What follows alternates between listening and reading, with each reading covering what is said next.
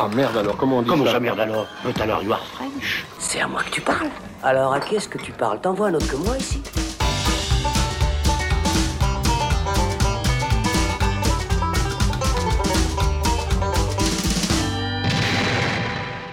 Salut les cinéphiles, bonjour ou bonsoir à tous, c'est Alex, bienvenue dans le Saloon du mois de mars 2023 dans lequel on vous parle des films qui ont fait l'actualité ces dernières semaines au cinéma ou sur les plateformes et qui ont retenu notre attention pour qu'on vous dise ce qu'on en pense, que ce soit en bien ou en mal. Et dans ce numéro, on vous parlera de The Fablemans, Empire of Light, Creed 3, Knock at the Cabin et After Sun. On parlera aussi en bref de Pamela Love Story, Magic Mike's Last Dance et on découvrira ensemble ou on redécouvrira des grands films du passé avec Léon Morin, prêtre, et Ed Wood.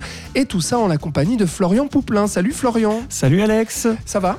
Très bien, je suis toujours content d'être euh, d'être là. D'être là et de parler Ouais. de, de Et ces parler films. de plus de films de, en salle que sur les plateformes pour une fois. Donc est-ce que c'est une reprise, euh, une reprise de la salle un peu avec plus de je qualité ne sais euh, pas, mais en tout cas, il y a des bons films à discuter ouais, voilà. aujourd'hui. Alors nous sommes deux, voilà. Oui, On embrasse notre euh, cher Titi qui n'a pas pu être euh, avec nous aujourd'hui et qui donc malheureusement ne nous parlera pas d'Ant-Man et la guêpe Quantumania. Voilà. Zut, je, je pense pas qu'il avait grand chose à en dire. Donc, ni euh, de The Sun, voilà, dont voilà. il ne nous parlera pas, euh, car, euh, eh bien, je le paraphrase, ce sont deux grosses merdes. Voilà Alors, euh, si vous êtes prêts pour ce saloon de Mars, eh bien, c'est parti.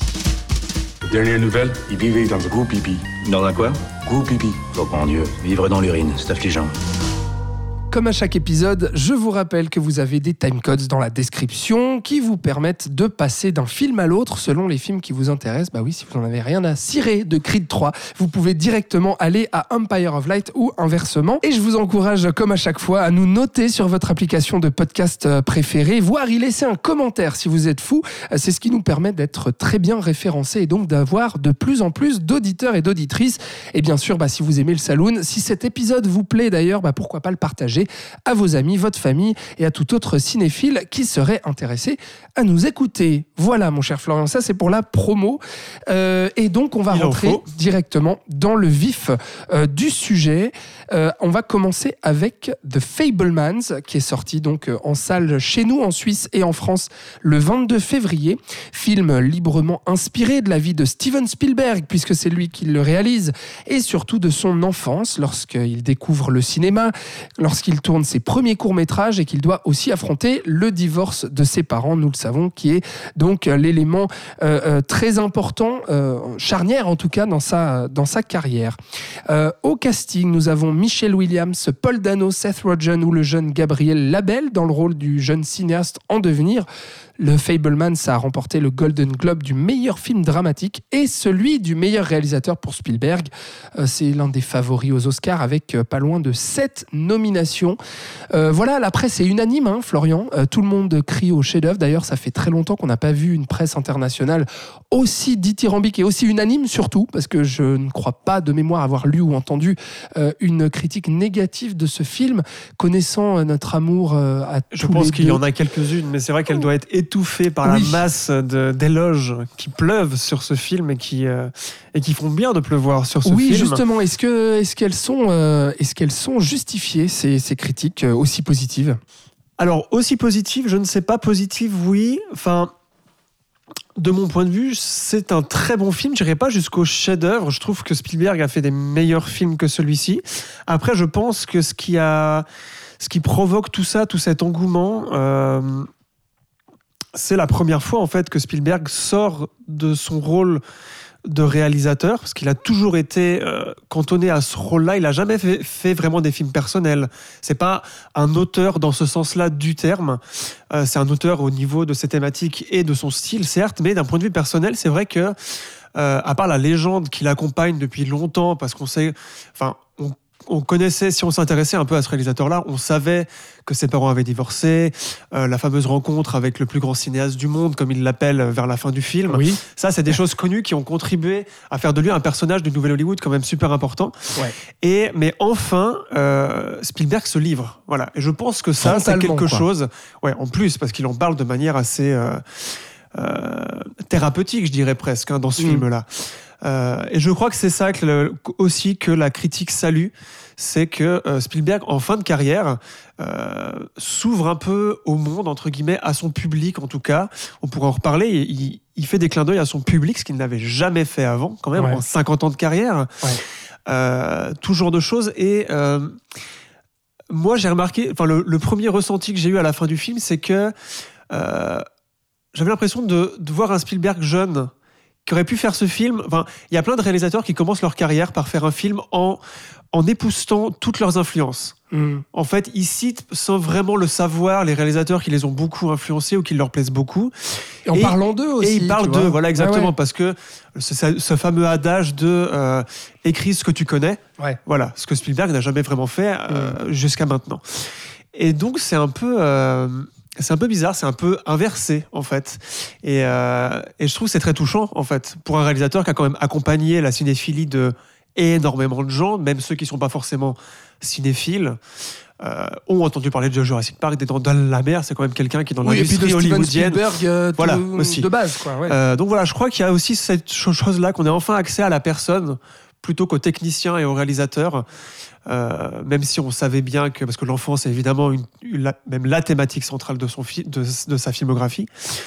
Euh, voilà, là on en sait un peu plus et puis euh, bah, évidemment il le fait. Enfin voilà, c'est pas un des plus grands réalisateurs au monde pour rien. Il a toujours un naturel au niveau de la mise en scène, une fluidité que je trouve toujours assez incroyable. Toujours d'autant plus quoi, ici, tu vois. je trouve d'autant plus ici que j'ai euh, quelque chose de très dramatique et personnel. Ça se sent encore plus. Son l'élément, enfin, le fait qu'il parle de lui, ça coule encore plus de sources. Mhm. Je sais pas si tu avais ce ressenti aussi là. Ouais, bien sûr. Et euh, donc voilà, c'est assez touchant. Et puis ouais, ouais, je comprends. Et puis je pense que c'est pour ça, encore une fois, que la presse euh, se. Waouh, waouh, waouh. Oui, puis le sujet, Voilà. le- je veux dire, ça Oui. parle de cinéma, c'est Oui, un film c'est- C'est autobiographique. toujours un truc qui fait, euh, qui fait bander Oui. les, les critiques, ça, Bah, quand bien on sûr, parle puis du, on est du dans- dieu médium, oui. Exact, et on, On est, est dans un, période, ouais. dans un drame aussi, tu vois, euh, je veux dire assez, euh, oui, classique quelque part aussi, tu vois, donc je pense Mais classique, c'est pas un gros mot. Non, exactement. Et là, c'est vraiment pas un gros mot du coup. Tout à fait. Et je pense que c'est ça qui fait consensus quelque part, tu vois. Mais moi, pour ma part, bon bah, euh, je pense que si vous écoutez euh, le, le Saloon depuis quelque temps, vous savez euh, mon amour pour Steven Spielberg, qui est assez démesuré. Vous aviez, on avait fait un grand format Die Die auquel j'avais pas participé, mais qu'on Ouais. pourrait réécouter, hein, qui était assez intéressant. Exactement, bah, auquel comme on- toutes les émissions qu'on fait. Oh, c'est gentil, c'est vrai, c'est vrai. Voilà, autocongratulations. Non, mais oui, allez, allez écouter effectivement ce, ou réécouter ce long format sur la carrière de, de Spielberg. Bah oui, voilà, donc moi, c'est un cinéaste vraiment très, très, très cher à mon cœur, à ma cinéphilie et tout ça. Donc oui, j'attendais le film, tu vois, euh, comme le nouveau Spielberg. Donc de toute façon, j'attends ça en trépignant vraiment et euh, en, en étant très, très impatient. Il faut dire aussi qu'il était sorti en novembre aux États-Unis, Oui. donc il y avait une hype monumentale. Ça faisait des mois, on était là quand est-ce qu'il Oui. sort. euh, Enfin voilà, les critiques, on les avait vues, tout le monde s'en- s'enjaillait dessus. Donc, Il y a eu euh, le prix du public à, Toronto Oui, aussi. aussi. Donc, euh, euh, donc voilà, j'a- j'avais des attentes, mais aussi quand même, tu vois, je me demandais, je me disais, est-ce que en fait Spielberg n'a quand même pas fait le tour un peu du sujet euh, de sa famille, du divorce de ses parents Parce que finalement, c'est présent dans chacun de ses films. Il parle de lui quelque part à travers ses personnages, mais si on pense à Haïti, si on pense surtout à Rencontre du troisième type et à ce type de film-là, à Haï aussi, enfin, on, on sent en fait qu'à chaque fois il parle aussi de famille, euh, de famille euh, brisée, euh, père de, absent. de père absent, exactement, euh, de, de, de- relation avec la mère, euh, de, de cette relation à l'enfance. Et donc du coup, je me disais, est-ce qu'il n'a pas fait le tour du pot quelque part? Oh, bah alors, je suis d'accord avec toi, mais j'ai un élément de réponse pour ça, c'est que je pense que. euh, je sais pas si c'est conscient de sa part, mais euh, je pense qu'il a attendu la mort de ses parents pour faire ce film, puisque je crois, enfin, je sais plus dans quel ordre, mais un de ses- le, le seul parent qui était encore en vie est mort en 2019. C'est son papa, ouais. Voilà, son papa. Mhm. Euh, sa mère est morte genre 10 ans avant, enfin quelque chose comme ça, au début Oui. des, enfin dans les années 2000. Oui. Et euh, je trouve qu'il y a un lien fort avec ça. Enfin, c'est pas, c'est pas, ça fait sens qu'il l'ait fait après ça parce qu'on sait que euh, peut-être qu'il y a eu un déblocage où il s'est autorisé. Bon, maintenant ils sont morts, je peux parler d'eux librement Peut-être. ouais. sans qu'il y ait, parce qu'il parle quand même de choses assez lourdes, je trouve, Ouais, ouais, dans ce ouais, ouais, film-là. très très intime. ouais. Et peut-être qu'il n'arrivait pas à faire face à ses parents encore en Mhm. vie, qui auraient eu un retour évidemment sur Ouais. ce qu'il allait dire dans son film. Mm. Euh, Même si on va juste préciser une chose, c'est ouais. que c'est euh, librement inspiré de sa vie. C'est-à-dire que les sûr. personnages ne portent pas son nom. Il s'appelle pas Steven le petit, Non, il s'appelle Samy. Ouais. Voilà, et puis le nom des parents sont changés aussi, etc. Mais mais oui, non, mais je suis d'accord avec toi. Mais il faut quand même le préciser pour les auditeurs. Voilà. Euh, mais euh, donc du coup, juste c'est que- aussi- oui, vas-y. Et c'est aussi, dire enfin, oui, je voulais juste finir sur le fait que c'était quelque chose qu'il voulait faire depuis longtemps, qu'il a mis en branle début des années 2000. Euh, il a rencontré Tony Kushner, qui, qui co-scénarise et qui produit le film en, Exact. en 2003 sur Munich, je crois que c'était ça. Oui, oui, c'est le Voilà. scénariste de Munich. Et donc voilà, c'est un truc qu'il a dans les tuyaux depuis 20 ans. Pourquoi il l'a pas fait plus tôt? Enfin voilà, je pense vraiment qu'il y a un lien avec. et je pense que pas mal de liberté qu'il prend sur des thématiques qu'il a jamais abordées, notamment euh, le sexe et l'érotisme. Je pense qu'il y a un lien avec ça, parce qu'il a une éducation très Dans très Munich, religieuse. c'est- abordé. peu Dans Ouais. Munich, Ok, bah tu vois, avec Mm, Tony Kushner, mm, ouais, parce qu'il y a aussi une pas, influence. Non mais tu vois. Euh, et euh, je pense qu'il y a aussi le, le poids de son éducation euh, religieuse, même si c'était pas super lourd, mais ils ont été éduqués, euh, puis tu le vois dans le film, quand même, à être très très respectueux, à être un peu euh, pudiques aussi. Euh, sans forcément qu'ils aillent euh, au temple tout le temps ou quoi, enfin tu vois, mais euh, tu vois quand même un peu la, la manière dont la ont- culture juive qui, qui dont ils ont caché ça aussi Voilà. pour pas justement être Oui, bah, a- comme il l'est. le, le genre troisième acte qui se passe dans un Bah, dans- à un- l'école, quoi. Voilà, à l'école où il se fait ben, où il se fait harceler parce qu'il est juif quoi. Ouais. Euh, donc voilà, je pense qu'il y a plein de, de blocages un peu peut-être inconscients de son côté qui ont été Mm. libérés avec la mort de ses deux parents et qui ont fait qu'il fait ce film possible, maintenant. ouais. Ouais, et puis bah, Après c'est que de la théorie, mais hum, disons que ça fait que- ça fait sens en tout cas si c'est vrai et puis si c'est faux. Voilà, on, tout à fait. On interprète dans le dans le vent. Mais Ouais. voilà, ça, c'est- Mais moi, du coup, donc j'ai adoré le film. euh, j'ai adoré le film comme toi, et, et- et justement, malgré bah, cette petite crainte où je me disais est-ce qu'il va pas se répéter, bah en fait non quoi. Moi, je trouve qu'il arrive, même s'il a déjà parlé de ça indirectement. Là, la manière dont il l'aborde frontalement, en fait, je trouve ça bouleversant quoi, parce que euh, déjà, cette direction d'acteur, je la trouve, je la trouve parfaite. Le le, le choix jeune du euh, casting aussi. le choix du casting est super. Michel Williams, Paul Dano sont, sont impeccables dans, dans, ce- dans leur rôle, tu vois. Et surtout, cette manière d'aborder ça.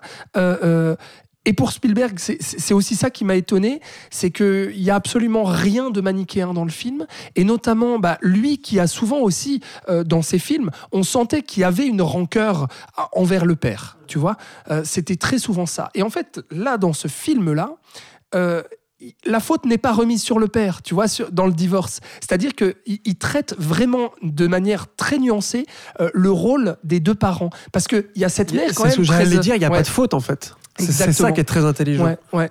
Et, et non, non, mais tout à fait. Et, et- et moi, ça, je trouve, je trouve très fort le personnage de joué par euh, Seth Rogen, justement, euh, qui joue bah, le, le meilleur ami euh, bah, pour lequel sa mère va s'amouracher finalement, et, qui va être aussi un déclencheur de, de, de- de- de la séparation finalement des parents. Je le trouve hyper touchant et le rôle qu'il va jouer aussi est, est- est assez, euh, assez magnifique. Donc il y a vraiment la cellule familiale, je trouve, qui est très bien, euh, très bien analysée, très bien pesée en fait, tu vois, euh, sur le, le rôle de chacun et sur les, les fautes finalement qui ont mené à ce divorce et à ce délitement et, et au trouble finalement de, de Steven Spielberg On dans sa carrière. On sent que c'est un film de pardon aussi. Ouais. Puisque personne n'est critiqué en fait. Enfin, les trois personnages principaux, enfin adultes, donc le père, la mère et puis le, le meilleur ami, comme tu dis, euh, sont nuancés. Exactement ça. Et sans qu'il y ait un pardon, sans que ce soit lourd ou quoi, on sent qu'il a aussi eu le temps de décanter tout ça. Ben, comme tu le dis dans tout le reste de sa filmographie, il a eu le temps d'explorer toutes ces thématiques qui l'ont ben, traumatisé, entre guillemets, quand, quand même. Et c'est un peu con à dire, mais on, on- on pourrait dire que c'est aussi un film de la maturité sur, l'enfance. en Ah gros. ouais, complètement. ouais. Et tu vois, il doit Mm. attendre. Quel âge il a 8 ans, 7 ans? 8 ans, Non, non, 6 il n'a pas encore 8 ans. Non? il, Ah, pardon. a Je enfin, confonds avec 77 Miller. ans, je voilà, crois. 77 Mm. ans. Mais je le mets dans le même club que les, les George Miller, que les Scorsese, Ouais, tu vois. Ces sûr. gars qui, encore à cet âge-là, sont capables de faire des meilleurs films que les 80% des gens en activité. Ah ouais, c'est clair. Euh, et euh, ouais, c'est très beau. Enfin, c'est. Mais sans, sans jamais Ah. tirer l'arme aussi, tu Oui, vois. Parce qu'on est quand même dans le registre du mélo, il faut, il faut le dire. Mais euh, oui, non. Plutôt pas- du drame que du mélo, je ouais, dirais. Ouais, ouais, quand même drame, drame, oui, assez appuyé. Et donc, euh, Ouais, mais- on a parlé de cette cellule familiale, mais surtout, euh, pour moi, ce qui, est, ce qui est absolument magnifique dans le film, c'est la manière de parler euh, du cinéma, de la place du cinéma dans sa vie.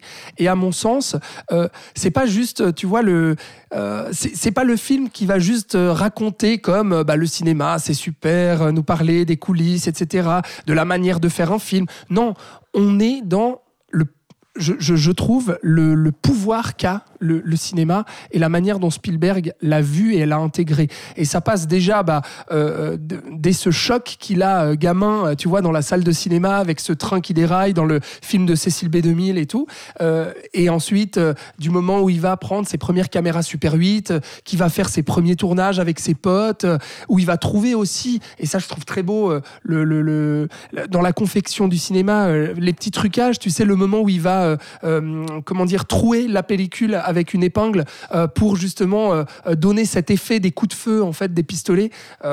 Donc il y a- tout ce, travail très artisanal aussi, mais surtout et avant tout, pour moi, le film raconte en quoi est-ce que les images révèlent, sont révélatrices de la vérité et du réel. Et à quel point est-ce que à travers la caméra, à travers le regard et l'image, on peut voir des choses qu'on n'avait pas vues à l'œil nu en fait quelque part. Et, euh, et c'est justement ce moment euh, bah, charnière aussi euh, du, du camping et du pique-nique au coin du feu et que le jeune Steven, enfin Sammy dans le film, va filmer. Et au moment où il va développer la pellicule, c'est là qu'il va s'apercevoir, il va, il va se dire mais je n'avais même pas vu en fait un certain acte qui va être révélateur de beaucoup de choses, euh, et notamment dans la relation entre sa mère et euh, le meilleur ami incarné par, par Seth Rogen. Et là, je trouve le film vraiment hyper fort là-dessus. Il va nous montrer euh, à quel point ces images ont eu un impact euh, sur le regard de cette famille, mais sur aussi euh, le divorce des parents et sur le, le rapport entre Spielberg et sa maman. Euh, je trouve qu'il y a un moment ultra pudique et tellement beau quand il lui montre justement le film parce que Je il crois, que c'est la, à plus- je crois que c'est la plus belle scène Ah du ouais. film, je trouve. parce qu'ils finissent par s'engueuler Le avec sa mère de E.T. et il lui dit Ouais. mais voilà rentre dans le placard et regarde Mhm. les images et donc absence totale de dialogue absence totale de comment dire d'explicitation de, de, de, de ce que Spielberg veut dire à sa mère mais juste il lui montre le film nous spectateurs on ne voit pas mais on sait ce qu'il lui montre on oui. comprend et la mère sort en larmes Mhm. en comprenant justement ce que le petit Spielberg euh, a vu quoi Mhm. et ce qui est révélateur justement de, bah, de certaines vérités euh, par euh, voilà Et aussi, il va apprendre à, à, à modifier la vérité, puisqu'on a le cas euh, de, ce, de ce premier de la classe. Enfin, Ah, non, ouais. c'est pas du premier de Oui, la, la oui, classe, oui, mais du sportif euh, du collège américain, du vraiment beau gosse du lycée quoi euh, qui en fait a des fêlures comme tout le monde.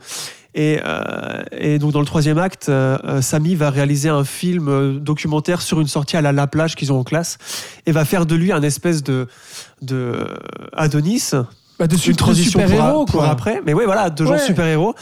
Et, euh, et là, il découvre aussi le, le pouvoir des images de modifier la réalité et de utiliser cette réalité-là. Et ça rejoint aussi ce que je, euh, je voulais rebondir sur ce que tu disais au tout début euh, sur l'artisanat et tout. Ce qu'il apprend aussi, c'est que pour revenir à l'enfance, euh, il, il prend le cinéma aussi comme, comme un médicament, comme quelque chose pour le faire guérir de la réalité, en fait, de ce qu'il va apprendre. Tout à fait. Et dans le cinéma, ça va lui servir de thérapie, encore une fois. Parce que, Mhm. euh, et c'est ça qui est beau, c'est qu'aussi le film se concentre sur sa découverte du cinéma et non sur le reste de sa carrière. Exact. Il y a- Vraiment l'enfance. Il y a genre d'autres films qui ont Mhm. fait un peu ça ces der- derniers temps. Euh, mais je vois vraiment un lien avec ça. Et euh, ce qui est intéressant aussi sur euh, la scène euh, assez fameuse où il découvre la vérité sur ce, sur ce qu'il a filmé pendant le camping, euh, c'est là que je parlais en introduction des influences.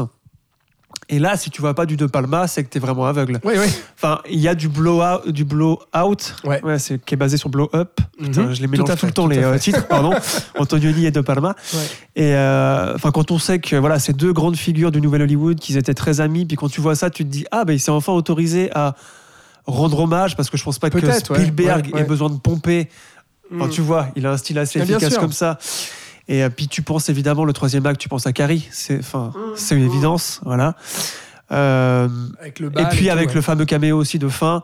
Enfin, c'est pas de Palma, mais enfin voilà, on va pas révéler, mais enfin, tu sens qu'il y a tout euh, qui rend hommage et peut-être qui remercie aussi des gens qui l'ont aidé plus tard à se mettre en selle, etc., etc. Euh, Par contre, c'est assez beau. Je, je- je voulais juste Ouais, voilà, rebondir sur ce que sur tu disais avec le caïd là. Tu vois, euh, euh, sur le- la manière dont le cinéma va, ouais, peut-être, euh, comment dire, euh, transcender le réel et puis euh, le modifier aussi. Mais en fait, moi, je le vois presque comme. pas que ce, que ce soit voulu et puis conscient de, de sa part. Je suis pas sûr qu'il le fasse consciemment, bah, puisqu'il est un peu jaloux de ce gars aussi. Il aimerait, je pense peut-être aussi, comme, comme tous les gens qui ont été harcelés ou qui étaient les geeks Ouais, ouais. du collège, comme moi, comme toi peut-être, je sais pas. T'aimerais des fois être ce gars Oui, qui, est- oui, qui est oui. populaire et qui a aucun effort à faire en fait. Oui, oui, oui, bah, le, le- le beau gosse qui plaît, euh, qui plaît aux nanas justement euh, du lycée et tout. Mais moi, ce que j'aime bien, c'est que euh, ce qu'il dit à travers ce film-là, et c'est ce qui engendre la réaction en fait du caïd qui va venir le, le, le provoquer et puis euh, presque lui péter la gueule et lui dire mais pourquoi t'as fait ce truc-là quoi? Parce que en fait, ça, ça l'a, ça l'a choqué de, de se voir comme ça, ça l'a touché et du donc du coup les émotions elles ressortent bah, de cette manière un peu viriliste et, et du coup euh, euh, négative et parce maladroite quand même. et maladroite parce qu'il est touché pas puis qu'il est qu'il sait pas gérer les, les- les émotions Exactement. que le film a provoqué Mais chez ce lui. qui le gêne, justement, c'est de voir que, alors qu'il terrorisait Spielberg dans les couloirs, euh, enfin le jeune Samy, pardon, on va Ouais. dire ça plutôt, alors qu'il terrorisait le jeune Samy dans les couloirs, bah, le jeune Samy a sublimé en fait l'image qu'il a. Et, et donc c'est ça qui le touche. Mais moi, ce que j'aime, c'est que euh, euh, le, le jeune Samy, ce qu'il fait, c'est qu'il exagère quelque part certains traits de la réalité, donc ce que nous fait la fiction et donc la représentation du cinéma, pour révéler la manière dont les gens perçoivent ce caïd-là et la manière dont le jeune Samy le voit aussi, le réalisateur. Et donc là-dessus, il y a un vrai discours sur le cinéma. C'est-à-dire que c'est pas spécialement exactement comme est le réel et comme justement le jeune caïd se sent lui-même, mais là, à travers ce film-là, il va voir comment les autres le perçoivent. Et ils le perçoivent comme cet Apollon euh, qui va courir sur la plage, beau gosse, musclé. ralentis, tout ça, Euh, ouais. Exactement. Et donc ça le gêne parce que quelque part, euh, ça lui renvoie à, à- à son image et à comment est-ce qu'il est perçu. Donc euh, voilà, il y a tout ça. Et puis bah, le, le final aussi, euh, avec euh, bah, son incursion progressive dans, les, dans le cinéma et dans quand il les arrive studios, dans le milieu hollywoodien vraiment en Ouais. tant que enfin quand il est tout petit enfin quand il est tout jeune quoi. il, Ouais. je sais pas il a à peine 20 ans 10 19 ans Ouais, ouais, je crois il À doit avoir ça. ouais, Ouais, voilà. ouais, exactement. mais c'est très bien de finir sur euh, ça puisque le reste en fait on le connaît Exact. on peut le trouver si on cherche sur internet vois. Exactement. Ouais. Et Donc, on il y a pas aussi parlé. cette, il y a aussi cette Oui. intelligence là Ouais, on n'a pas parlé de, du rapport avec l'oncle, euh, l'oncle Boris qui Quelle débarque scène, dans sa vie parce que sa grand-mère, euh, sa grand-mère décède et puis euh, il y a l'oncle Boris qui, qui débarque et puis qui va lui parler dans un monologue mais absolument génial. J'ai oublié le nom de l'acteur, je suis navré. Jude euh, Hirsch C'est possible. Euh, et puis qui va lui dire, euh, il va falloir que tu choisisses à un moment donné, tu vas entre être tiraillé. ou l'art Ouais. Exactement. Parce que tu vas être tiraillé entre tes émotions et puis le, le côté rationnel. Et donc, euh, ce qui représente aussi le père et la mère. Donc, tu vas être tiraillé entre le cinéma et ta famille et entre ton père et ta Bah, ça mère. c'est le- C'est bouleversant. C'est quoi. bouleversant, puis tu peux faire un, un rapprochement encore avec Campbell. Si, si des fois Thibaut était là, je pense qu'il l'aurait déjà dit. C'est la figure mon mentorale, vraiment Bien le sûr. mentor qui lui dit qu'est-ce qui va t'arriver en fait pendant tout le reste du film, et ça Exact. va être ta quête en gros. Exactement.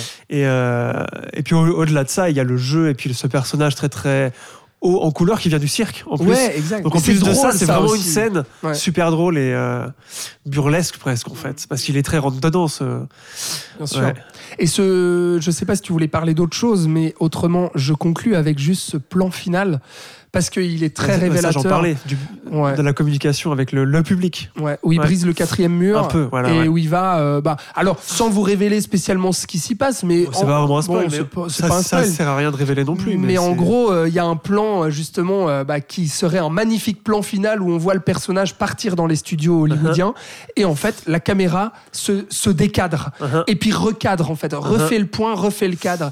Et comme si, à un moment donné, bah, justement, alors Spielberg, à la fois, bah, faisait un clin d'œil à la rencontre euh, avec le, le fameux John Ford. Ouais. Voilà, euh, ça aussi, qui- c'est co- c'est connu hein, que Ford a été. Ouais. Voilà.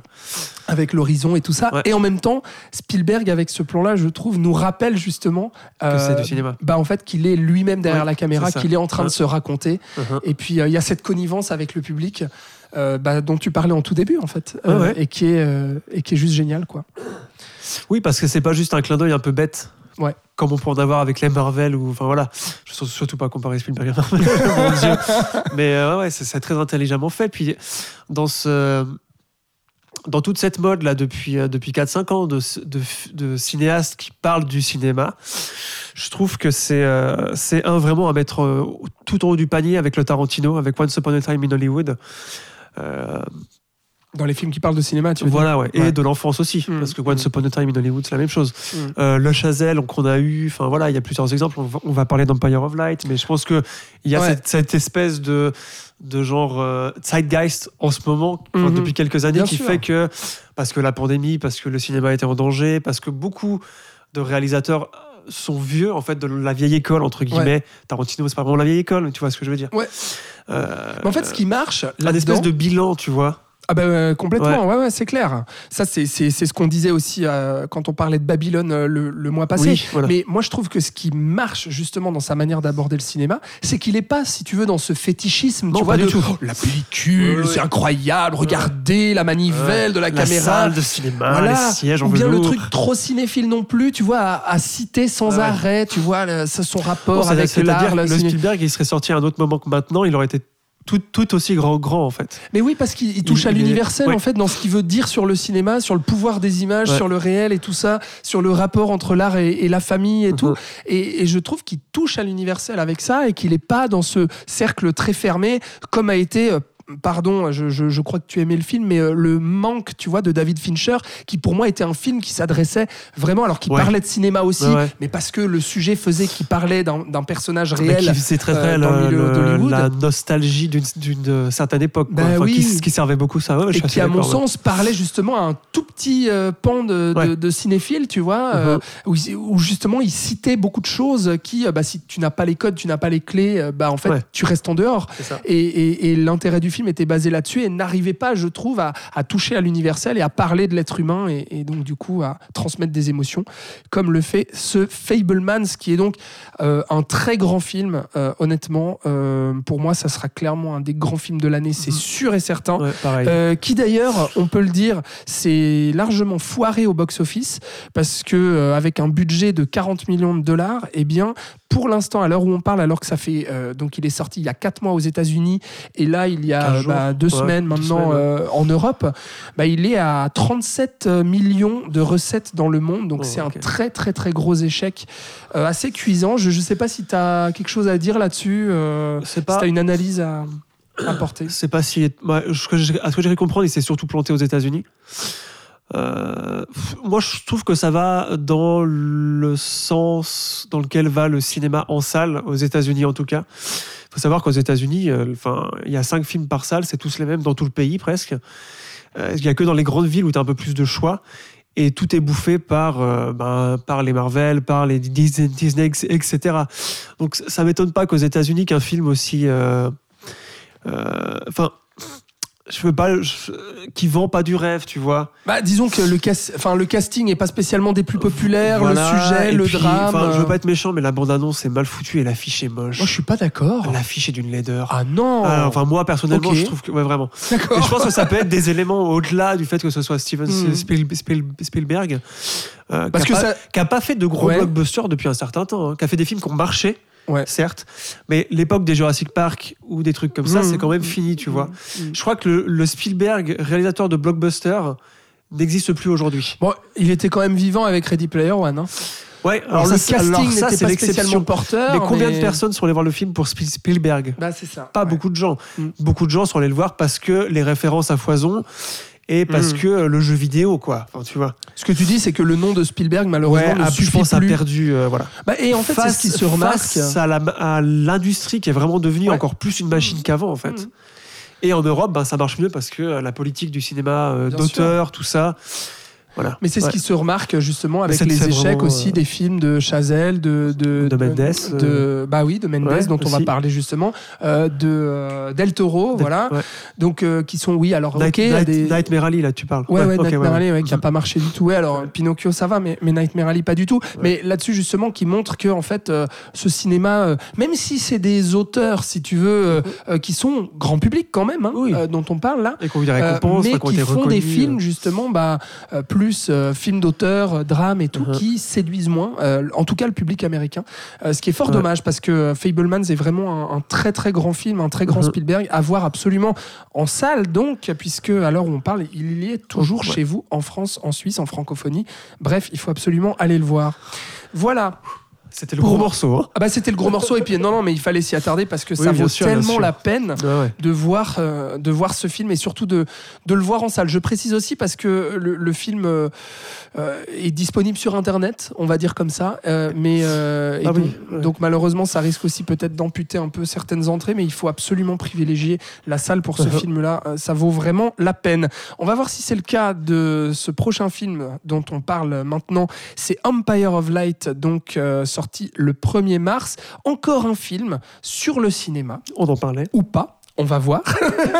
Euh, qui est donc le nouveau long métrage de Sam Mendes, à qui l'on doit, vous le savez, euh, American Beauty, notamment euh, au début des années 2000, Jarhead ou bien Les Noces Rebelles, et puis même les deux James Bond, Skyfall et Spectre. 1917. Et 1917, qui était son dernier film. Alors, Empire of Light, on est avec Olivia Colman, Michael Ward, Toby Jones et Colin Firth dans un drame où Hilary est. Mais un mélodrame, là, pour le coup. Là, Alors là, coup, on peut oui. le dire. Alors là, il n'y a, Voilà. pas- il y a aucun doute. Où l'on suit donc Hilary, qui est une, euh, une responsable d'un cinéma dans une ville balnéaire anglaise et qui tente de préserver sa santé mentale fragile. Et puis elle y rencontre Stephen, qui est un nouvel employé qui, lui, n'aspire qu'à quitter cette petite ville de province où chaque jour, eh bien, ça peut vite se transformer en épreuve, étant donné qu'il est noir. Voilà, au début des années euh, 80, et puis les deux personnages vont petit à petit euh, se rapprocher l'un de l'autre et puis euh, euh, parler de... Et faire euh, des bisous. et faire des bisous. voilà, on va dire ça.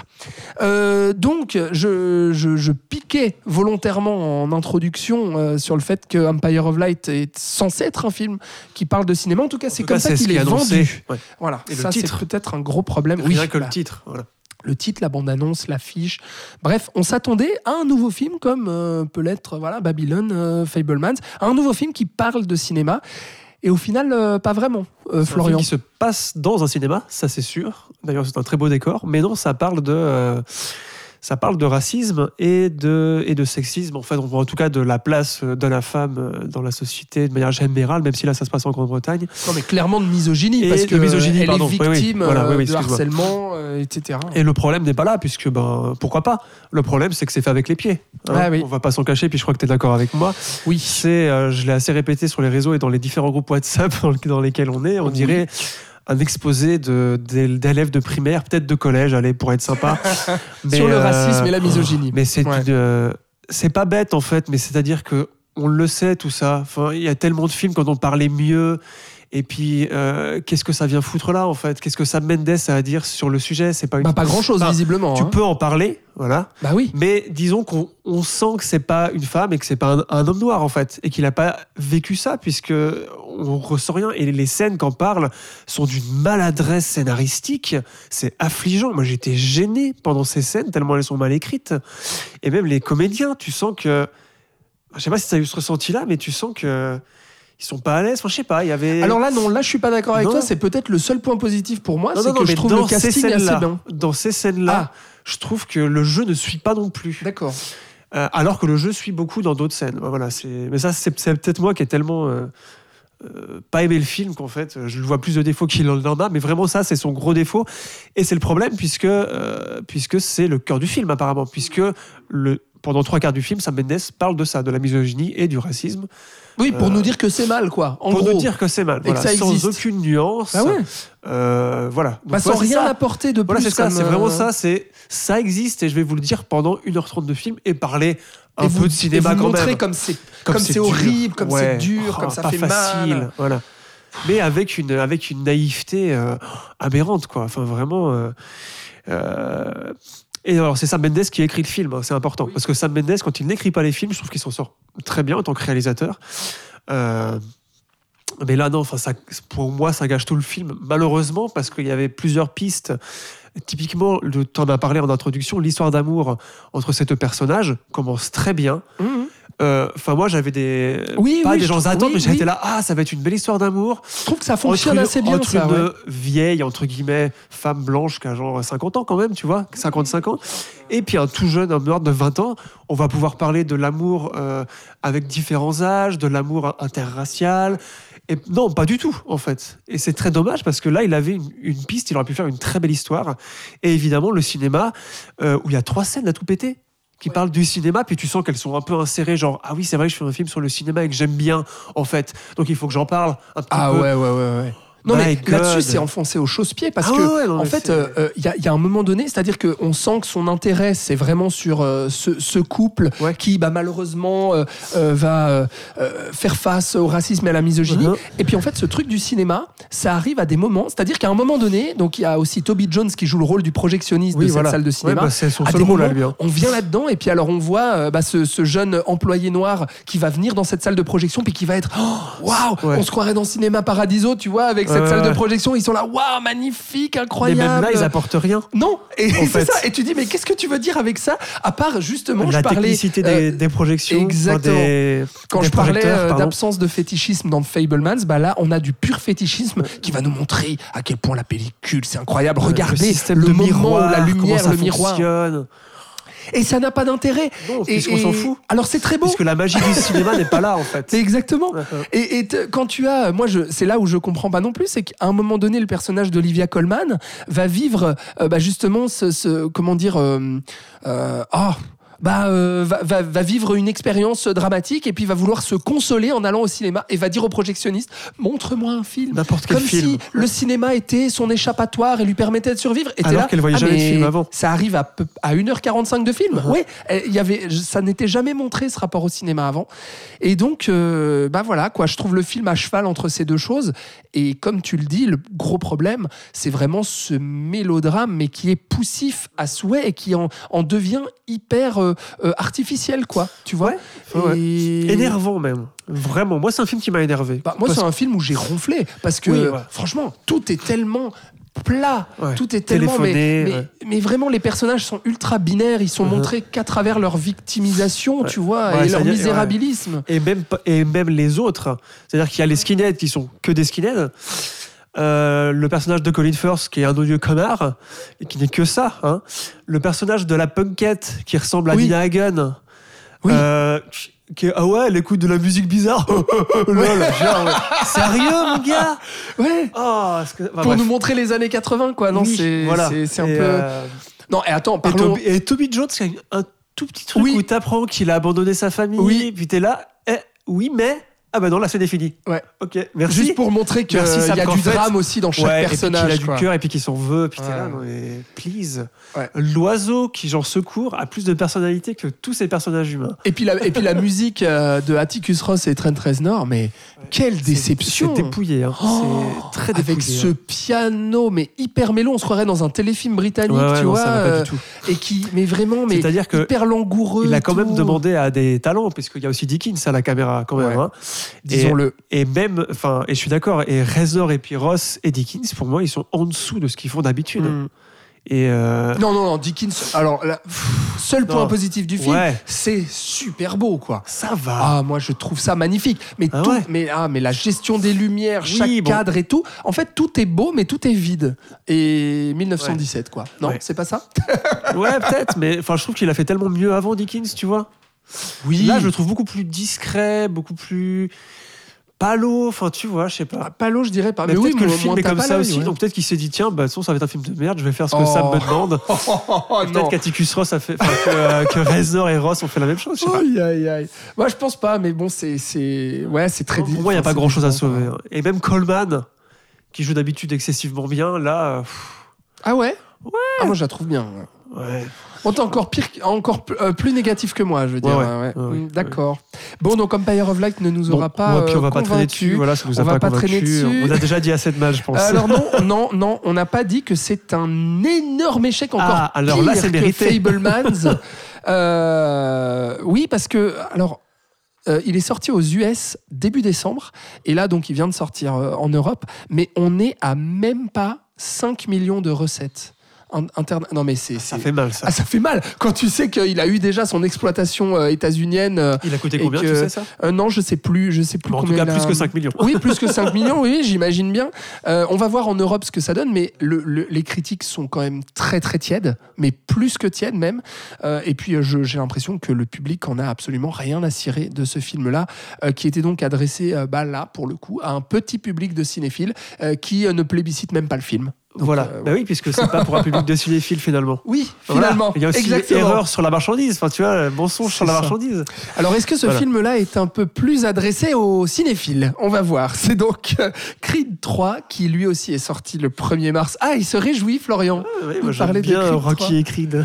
Ah, alors on va en parler. Alors, on va rappeler quand même que Creed, c'est donc l'héritage de la saga Rocky, avec un nouveau héros, Adonis Creed, qui n'est autre que le fils d'Apollo Creed, ancien adversaire devenu mentor de Rocky Balboa, incarné donc par Sylvester Stallone au cinéma vous plaît. dans six films Rocky, puis ensuite deux films Creed, puisqu'il y a eu deux premiers films avec l'acteur Michael B. Jordan, qui cette fois-ci bah, rempile pour le rôle, renfile les gants, mais passe aussi pour la première fois derrière la caméra euh, sur ce nouvel affrontement, pour la première fois sans Sylvester Stallone en Rocky, qui a raccroché les gants et laisse visiblement la relève se débrouiller sans lui. Alors parce qu'il y a eu, on va le dire très brièvement, des Oui. soucis de... des- de droit entre euh, le producteur de la saga et donc Sylvester Stallone qui n'a eu euh, eh bien que des miettes mais même pas je crois justement sur les sur les droits Et on Euh, parle pas de n'importe quel producteur, hein, c'est Irving Winkler quand même, Oui. qui est un gros producteur du Nouvel Hollywood. Enfin, tu vois, qui. Voilà. Qui est un euh, grand monsieur de la production effectivement Voilà, donc, c'est pour ça que je dis qu'il y a peut-être un- une guerre d'ego aussi derrière. Pourtant, mais... il y a marqué Stallone au, au générique comme producteur exé- Ex- euh, exécutif. c'est ça, hein, exécutif, ça veut rien. Ça, veut pas dire qu'il ait travaillé dessus. Bon, en tout cas, ça il est peut dans être les utilisé comme titre honorifique Oui. pour toujours dire que vous inquiétez pas, Oui, Stallone a supervisé, tu vois. d'accord Alors qu'en fait, euh, je pense pas. Ouais. Il, il a- il était en train de faire tout, tout, tout, le- tout, le- tout le sacking, je pense, et Ouais. puis ils s'en foutaient un peu. Euh, alors, avant de parler de ce Creed 3, peut-être juste nous dire euh, qu'on comprenne ton rapport, euh, toi, à, la saga Rocky et au Creed. Alors, moi, je le dis d'emblée, moi, c'est vraiment une saga que j'adore. Euh, alors, sauf Rocky 5, que j'aime vraiment pas du tout, mais je pense que tous les autres Rocky, je, les aime euh, d'amour, vraiment. Et les deux premiers Creed, j'adore le premier Creed. Le deuxième, je le trouve peut-être un, peu plus bancal, mais, mais je, l'affectionne quand même. Toi, qu'est-ce qu'il en est? Alors, Rocky, pour moi aussi, c'est une, une franchise qui est très haute dans mon estime et dans ma cinéphilie, que j'ai découvert sur le tard, mais que j'ai bouffé euh, à une vitesse folle. Euh, je vais pas expliciter ça maintenant, parce qu'on pourrait en parler pendant longtemps, mais euh, enfin voilà. Et les Creed et les Creed, alors le premier était très bien. Ouais. Le 2, j'étais beaucoup plus mitigé, beaucoup plus que toi. Je trouve qu'il y avait trop de, il y avait trop d'enjeux et il n'arrivait pas à gérer tous les enjeux. Oui, c'est Parce vrai. que quand même, l'enjeu final était quand même. pff, enfin, je veux dire, c'est la revanche du. Enfin, tu vois, c'est. Des a- dragos Ouais, voilà, c'est Mhm. quand même. Et je trouve que c'est très mal géré. Je trouve que c'est très très mal géré. Je suis d'accord. Et je trouve qu'Adonis euh, fait sa pleureuse, qu'il y a trop de mélodrame. Et euh, ça. L'idée de base était intéressante d'en faire un personnage un peu plus faillible, etc. Mais là, c'est trop. Et je trouve que dans le 3, il rattrape un peu ça. Et on- Ah, enfin, là, on va en parler. Mais euh, donc, non, moi, Creed et puis, euh, et puis Rocky, il n'y a pas de problème. D'accord, c'est ton Je suis truc. toujours content de re- retrouver les films de boxe de manière générale. Voilà, c'est des choses qui me plaisent. Alors on va voir justement si tu aimes ce Creed 3. Donc euh, on va quand même pitcher le film donc euh, où on a Adonis À la Creed fin, il y a un combat. qui va devoir affronter ses vieux démons parce qu'il y a euh, Dame, c'était son pote d'enfance euh, qui a passé 18 ans en prison et puis qui en sort enfin avec la rage, les crocs, la volonté surtout de prendre sa revanche sur la vie et visiblement sur Adonis puisqu'il lui reproche certaines choses et notamment de l'avoir abandonné alors que lui était en train de pourrir en prison et euh, donc il fait ressortir euh, toutes ses rancœurs et ses non-dits sur le passé que va devoir affronter Adonis, qui va devoir retourner sur le ring parce qu'au moment où débute le film, eh bien, il prend sa retraite. Ça fait trois ans qu'il a la retraite. hein. Voilà. Je crois que c'est ça. Il on prend on sa a un retraite petit et là, rappel de la fin euh, du deuxième film. ouais. Et puis, Tout à fait. Il est devenu businessman, pas presque. Donc, du coup, tu as aimé? Oui, alors j'ai pas tout aimé. Hein. Je suis pas non plus euh, à hurler au chef-d'œuvre, hein. mais euh, euh, ce que j'ai beaucoup aimé, en fait, c'est euh, déjà très bonne surprise pour un premier film. Je trouve qu'il arrive à très bien gérer sa réalisation et qu'il réinvente les scènes de combat. Pour moi, ça c'est le gros point fort du film. Euh, Il ose tenter des choses, en tout cas. il ose tenter des choses et euh, bah, je vais commencer par ça. Ouais. En fait, on sent, euh, moi qui suis euh, donc euh, fan de manga et d'a- et d'anime japonais, et euh, ça s'est vu dans plusieurs critiques et c'est vrai en fait, Ah bah parce oui. que euh, mais c'est grâce à cette influence et à cet apport qu'il réinvente en fait les scènes de combat. En fait, il fait des scènes de boxe de animé japonais en gros. Euh, tous ces espèces de d'arrêts et de ralentis et d'espèces de travelling là qu'on voit dans, le- dans le dans le tout premier combat contre Drago au tout début ça c'est typiquement du Naruto ou du Dragon Ball ou ce genre de truc et sur la fin il y a cette idée géniale qui vient de Hippo. Hajime no Hippo qui est genre le manga de boxe par excellence euh, qui est toujours en cours, hein, qui est à 110 vo- volumes. C'est un des plus longs mangas. euh, du, du- euh, un des plus longs mangas du marché, euh, où le public disparaît et où on n'est que concentré sur les deux combattants. Ouais. Et ça, c'est super beau et ça marche super bien à l'écran. Bah parce Euh, qu'il va imaginer, euh, en fait, on part dans l'onirisme, donc il Ouais. va imaginer qu'à un moment donné, il y a les barreaux de prison qui arrivent vrai. euh, à la place Uh-huh. des cordes, etc. Il, va, il va tournoyer avec sa caméra, il va la prendre de dessus, il va la Uh-huh. prendre en contre-plongée, il va imaginer ces personnages qui sont ailleurs que sur un ring. Ça. Donc euh, là-dessus, d'un coup, on, on sort du réel, en fait, à ce moment-là. Et c'était, ben, vu que le, le genre du film de boxe, c'est quand même. euh, Enfin voilà, on en a vu beaucoup, il y a beaucoup de classiques qui sont indépassables.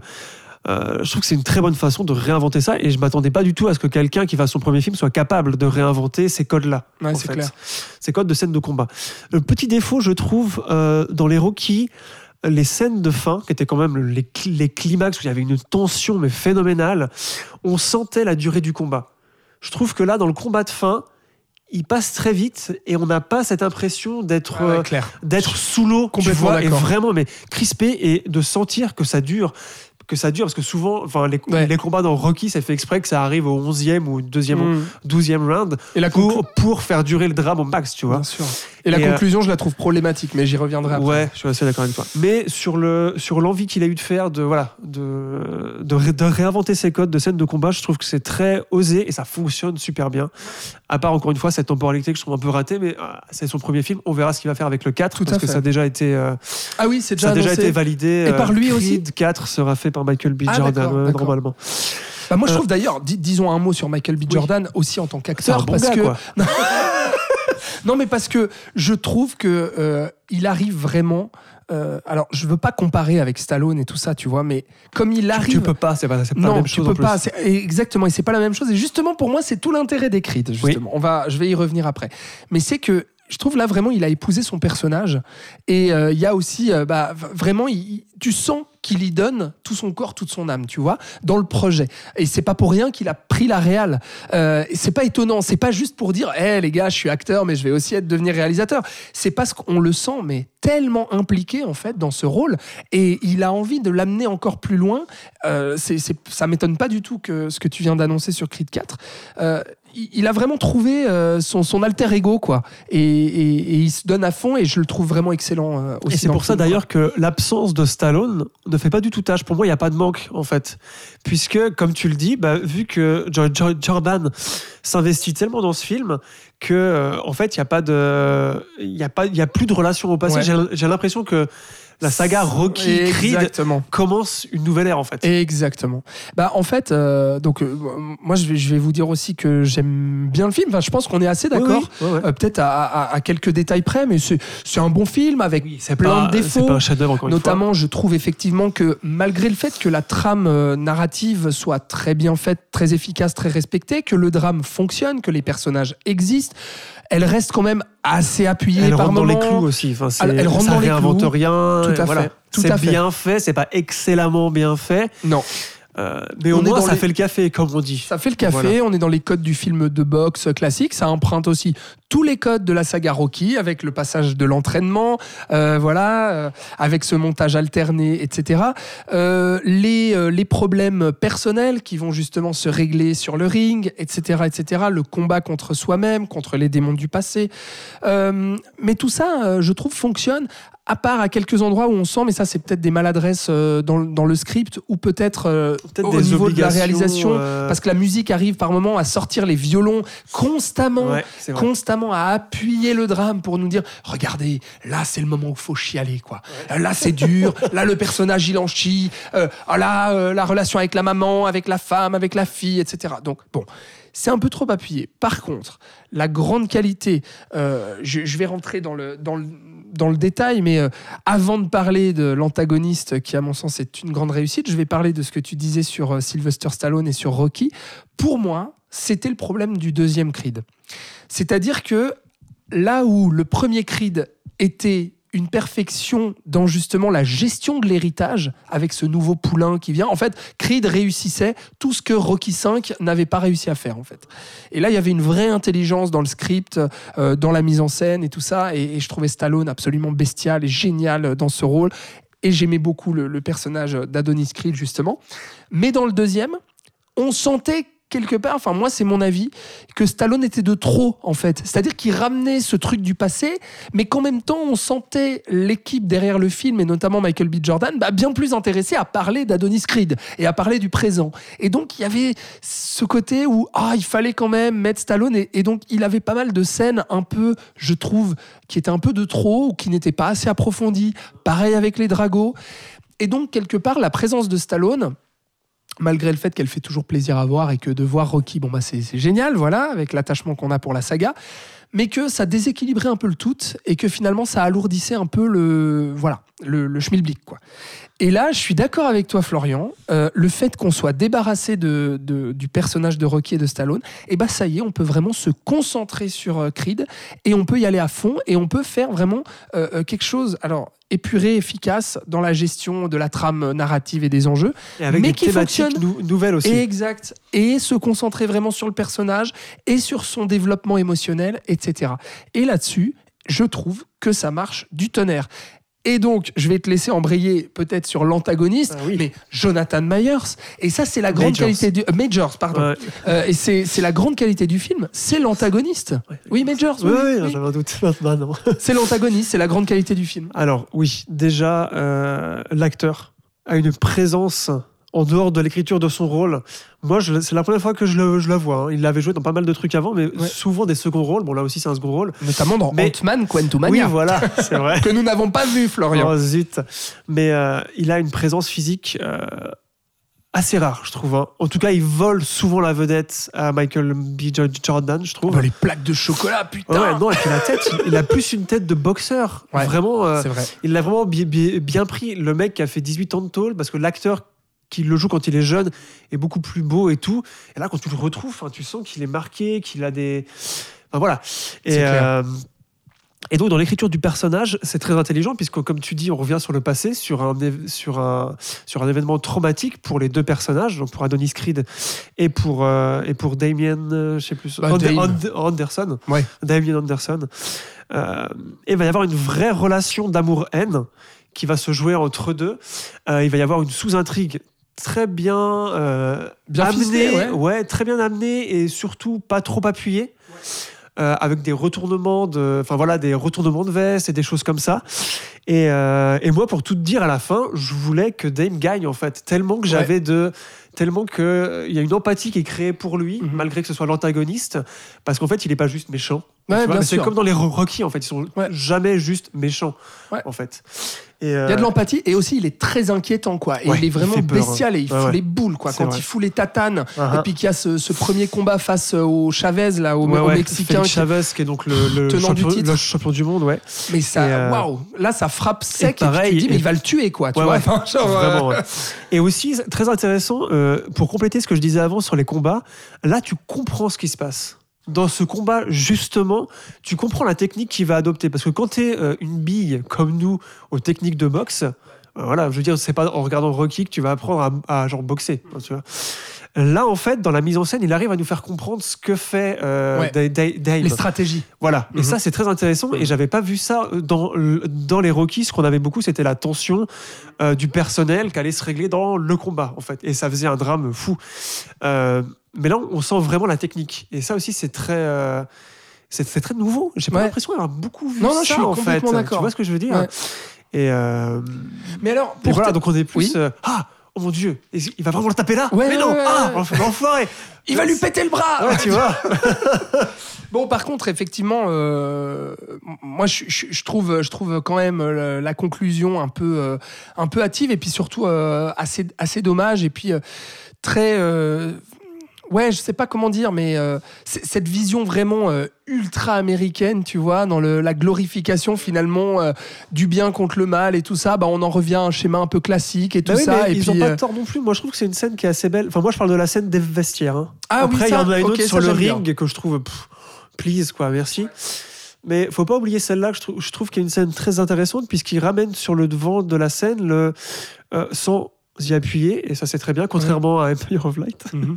le pardon. le problème du racisme, en fait. Ah oui, aussi. Oui. Et ça, parce que depuis le début du film, on parle quand même d'un mec qui a passé 18 ans en tôle parce qu'il est noir. oui, En gros, absolument. hein, voilà. Tout à fait. Mais rien n'est dit explicitement, rien n'est appuyé. Ouais. Et sur deux lignes de dialogue à la fin, il y a un petit truc qui dit ouais, on était des gosses en fait, et on s'est fait arrêter parce qu'ils le disent pas clair- Ouais, ouais, clairement, ouais, mais t'as ça qui est implicite et qui est là.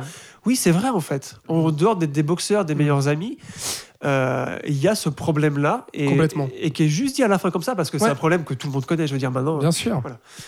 Mais oui, le reste sur le ring, c'est Ouais. Et je. voulu, for- oui, forcé quoi. bah, c'est un peu Mais ça. il pouvait pas tout Et faire bien hâtif. du premier coup. Non, bien pour sûr, un bien premier sûr, film. Non, non, mais voilà. Donc Creed 3, ça vaut la peine. Ça vaut la peine. Il faut aller voir. Et pas en 4DX. Moi, je l'ai vu en 4DX. Oh, C'était un supplice. C'est pas vrai. J'ai mal au dos encore aujourd'hui. Pourquoi t'as fait ça Parce que je, avec, le, pl- enfin, avec mes disponibilités, je pouvais que aller voir une séance qui était en 4DX. Ah, Merde. Ouais. Alors ne faites, allez pas. ne faites pas ça pour pas vous prendre de coups dans le dos et euh, dans Ça la gâche- tête. Ça gâche beaucoup de Voilà. choses. Euh, je voulais juste terminer sur une chose, c'est que euh, toi tu aimes hein, le personnage d'Adonis Creed aussi. Alors euh, visiblement Bah, c'est plus maintenant. Parce qu'il y a plus de nuances, il y a plus de, de background maint- maintenant en fait sur Mhm. lui. Et tu le Mhm. vois en tant que père aussi. Donc ça lui donne plus d'épaisseur, plus de. Ce qui manquait avant, comme tu l'as dit, il était peut-être écrasé par l'image de Rocky Mhm. qui était toujours là. Là, on sent qu'il y a un envol. Ouais. Euh, voilà. Bah, justement, je voulais juste répondre quelque chose à la plupart des détracteurs du, Ah. du- de Creed, en fait, de la saga Creed, qui disent que euh, le personnage de, de- de Creed n'est- pas intéressant, qu'il n'est pas creusé, que euh, c'est euh, comment dire que c'est complètement contraire aux valeurs de la saga Rocky, étant donné Et qu'on a fils un peu. Voilà, étant donné qu'on a un gamin riche, en fait, qui a déjà tout, alors que Rocky, justement, le but de Rocky, c'est de partir de rien et justement de prouver qu'avec rien, eh ben, on arrive quand même à, à- à gagner le titre de champion du monde en se battant, quoi. Euh, moi, en fait, justement, c'est ça que j'aime dans le personnage d'Adonis Creed, dès le premier Creed, c'est qu'il prend le, chemin complètement inverse, enfin, le départ, on va dire, complètement inverse à Rocky. C'est-à-dire qu'effectivement, c'est un gamin qui a tout, donc qui a déjà le poids de l'héritage, de son paternel, la richesse, donc il a déjà la cuillère en argent dans la bouche. hein, le poids de l'héritage. Au contraire, ouais. Et donc il part avec tout, mais il va quand même devoir se battre pour exister et pour se détacher de cet héritage. Et moi, c'est ça que je trouve magnifique dans le personnage d'Adonis Creed. Et, puis que malgré le fait qu'il ait tout, qu'il soit déjà riche et tout, lui aussi va quand même devoir traverser des périodes compliquées, un rapport père-fils, euh, le rapport avec sa mère, avec sa femme, avec euh, la surdité de, de son, de son enfant, etc., etc. Et surtout, pour moi, c'est tellement bien réfléchi parce que Creed, le, le film, qu'est-ce que c'est? Bah, C'est un film aussi qui part avec tout, c'est-à-dire le poids de l'héritage d'une saga culte, et qui va devoir exister malgré un héritage qui pèse sur les épaules et malgré le fait que, eh ben, il arrive avec tout, c'est-à-dire bah, Stallone, Rocky, une saga culte qui a cartonné. Il a un modèle narratif aussi. Exact. Mhm, Et donc, il codes, va ouais. devoir quand même s'en démarquer et quand même exister. Et C'est peut-être ce qu'il commence à faire avec le 3. Donc on a hâte de voir le 4. Exact. Et donc moi c'est pour ça que j'aime bien euh, la Quel beau continuité. parallèle. de- Merci. C'est la, la continuité de ces Creed avec la saga Rocky. Et je suis content que ça prenne son envol justement sans Stallone et que maintenant on ose dire bah, Michael B. Jordan va incarner non pas Rocky mais voilà, un autre boxeur euh, qui est dans les, dans les pas et dans les traces de, cette magnifique saga. Voilà donc pour euh, Creed 3 signé Michael B. Jordan, qui est donc en salle, je le répète, depuis le 1er mars en Suisse et en France. On passe maintenant à un film qui, sur lequel on ne va pas être d'accord, euh, contrairement aux trois premiers films. C'est vrai. Et C'est c'est vrai, alors il faut dire euh, qu'on est d'accord là pour le coup euh, depuis, euh, Depuis près d'une heure Ouais. que, que nous discutons. Euh, oui, déjà, Florian. Euh, Knock de cabine, donc, c'est notre prochain film qui est sorti début février. C'est le nouveau film d'horreur de M. Night Shyamalan. Vous savez, ce cinéaste euh, américain d'origine indienne à qui l'on doit Sixième Sens, Incassable, Split, The Village ou récemment Old, sur vrai. lequel nous n'étions déjà pas, Pas d'accord. Florian. Euh, Les goûts, les couleurs, tout ça. Knock at the Cabin, c'est avec Dave Bautista, Rupert Grint, vous savez, c'est donc Ron. Ron, dans Harry Potter, euh, et également Jonathan Groff et Ben Aldridge, euh, que je ne Un peu connaissais pas connu. avant ce film, voilà. C'est Si, l'histoire. oui. Groff, c'est Ouais. le rôle principal de Mindhunter, la série Ah de David Fincher. ah, bah, que je, que je, dont je n'ai vu, je crois, les, que les trois premiers épisodes, mais que j'ai arrêté en route. Bref, Euh, Knock at the Cabin, c'est quatre illuminés qui débarquent dans la cabane de vacances d'un couple gay avec leur C'est déjà fille. anglais, quoi.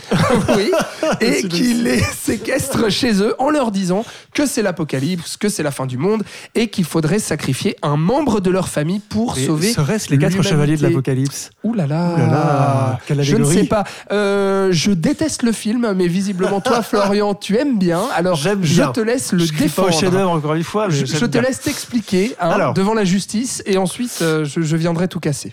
Très bien. Euh, moi, je trouve que c'est un retour aux sources pour, Oui. euh, pour Shyamalan. Enfin, moi qui suis plutôt euh, admirateur de sa première partie de filmographie. D'accord. Là, on retrouve beaucoup de, beaucoup de, beaucoup de similarités avec Signs ou The Village, avec le concept du huis clos.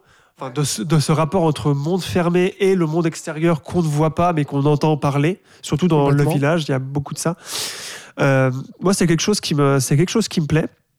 D'autant plus que je trouve qu'il retrouve la virtuosité euh, de la mise en scène qu'il avait perdue euh, depuis qu'il avait fait euh, The Happening, Airbender et After Earth. Là, sa trilogie de grosses merdes. pas vu Je ne vois pas, c'est horrible. Ah bah merci.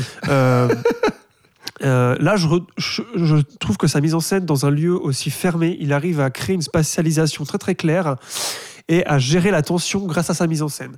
Et ça, c'était pas forcément sûr parce que Old, euh, je l'ai revu à la baisse hein, avec le temps quand Ah, même. merci. Quand même. Euh, en fait, je trouve que Knock at the Cabin, c'est un Old réussi, en gros. Parce que c'est un peu la même chose aussi. Ils sont refermés sur une plage, il y a un truc qui se passe sur lequel ils n'ont aucun contrôle, etc., etc. Là, je trouve que Shyamalan reprend ses pas un, un petit peu mieux et retrouve de sa, de sa maestra derrière la caméra, en tout cas, d'un point de vue visuel. Après, je comprends que sur euh, ce que raconte le film, on peut être euh, mitigé. Euh, mais là aussi, il revient, euh, pareil, euh, The Village et puis Signs aussi, avec ce concept de morale, en fait, puisqu'il parle de ça et de croyance. Puisque l'histoire, ça va être, je vais un peu plus épaissir ce que tu as raconté juste avant, c'est que donc ces quatre chevaliers de l'Apocalypse hein, vont annoncer à ce couple gay et à leur petite fille que- chinoise qu'ils ont adoptée qu'ils vont devoir euh, sacrifier un de leurs membres pour que l'apocalypse n'arrive pas. Euh, le problème, c'est qu'il n'y a aucune base scientifique. Ils arrivent comme ça et puis ils disent ça. Le seul truc euh, qu'ils disent, c'est qu'ils ont eu des visions tous les quatre. Donc voilà, donc ça fait très penser à, euh, à du complotisme, à de la désinformation sur les réseaux, à des illuminés, comme tu viens de dire, etc. etc. Chose qu'il traitait déjà dans Holt d'ailleurs. Oui, dans voilà. Holt, d'ailleurs. C'est pour ouais. ça, en fait, Mm, que mm. je, je trouve que c'est Ah, le le, parallèle même entre film, les deux, bien fait sûr, euh, d'un point de vue visuel. Euh, et moi, je trouve ça encore assez bien mené, en fait, ce- cette, cette problématique de moralité et de qui croire, qui pas croire. Euh, je trouve que la tension fonctionne, que les acteurs. Enfin, voilà. Euh, après, c'est pas un grand film philosophique, hein, il m'a pas appris des choses incroyables, mais je Non, trouve mais que t'as diverti quoi. Voilà, ça et. Shyamalan, ça faisait euh, 10 ans qu'il m'avait pas diverti, pour être Ah oui. Si The. Visit était cool, je crois que c'est la Ouais, seule exception, ouais, ouais. était assez, en tant que comédie horrifique, Mhm. je trouvais que ça fonctionnait bien. Mhm. Euh, bref, voilà, je trouvais que ça faisait le boulot. Et euh, moi, ce qui m'a surtout plu, parce que ça faisait plusieurs années que j'attendais que Bautista ait un vrai rôle. Et là, je trouve, enfin, un vrai rôle, en tout cas un rôle en dehors de ses muscles. Ouais. Voilà. Et là, c'est le cas, je trouve. Et je trouve qu'il le remplit très bien Mhm. euh, dans le drame, enfin dans les voilà, même s'il n'a pas euh, un rôle super creusé, Non, mais il est je bien, pas il dire- est bien. je le trouve vraiment bien Ouais. et le Rupert Grint aussi. Enfin, euh, voilà. Mais j'étais surtout content de voir Bautista. Je sais pas pourquoi, je l'aime bien ce gars. Je le trouve sous-exploité tout le temps depuis qu'il a commencé Mhm. dans Les Gardiens de la Galaxie, je crois, Ouais. ou même avant. Euh, donc voilà. C'est- je, vais, je crache pas dessus, mais euh, ça va sûrement pas être un de mes top 10. Enfin, tu vois ce que je Oui, veux dire. oui, bien sûr, bien Voilà. sûr. Mais toi, tu as détesté apparemment. Oui, oui, oui, oui, oui, détesté. Bah, en fait, euh, le... je pense que j'ai un problème plus large avec le Avec cinéma de Shyamalan. Ouais. Mais franchement, c'est-à-dire que j'aime bien Sixième Sens. Ouais. J'aime bien Signe, contrairement à beaucoup de gens. J'aime beaucoup C'est Signe. vraiment un film que j'apprécie, euh, je, je crois même encore plus que Sixième Sens.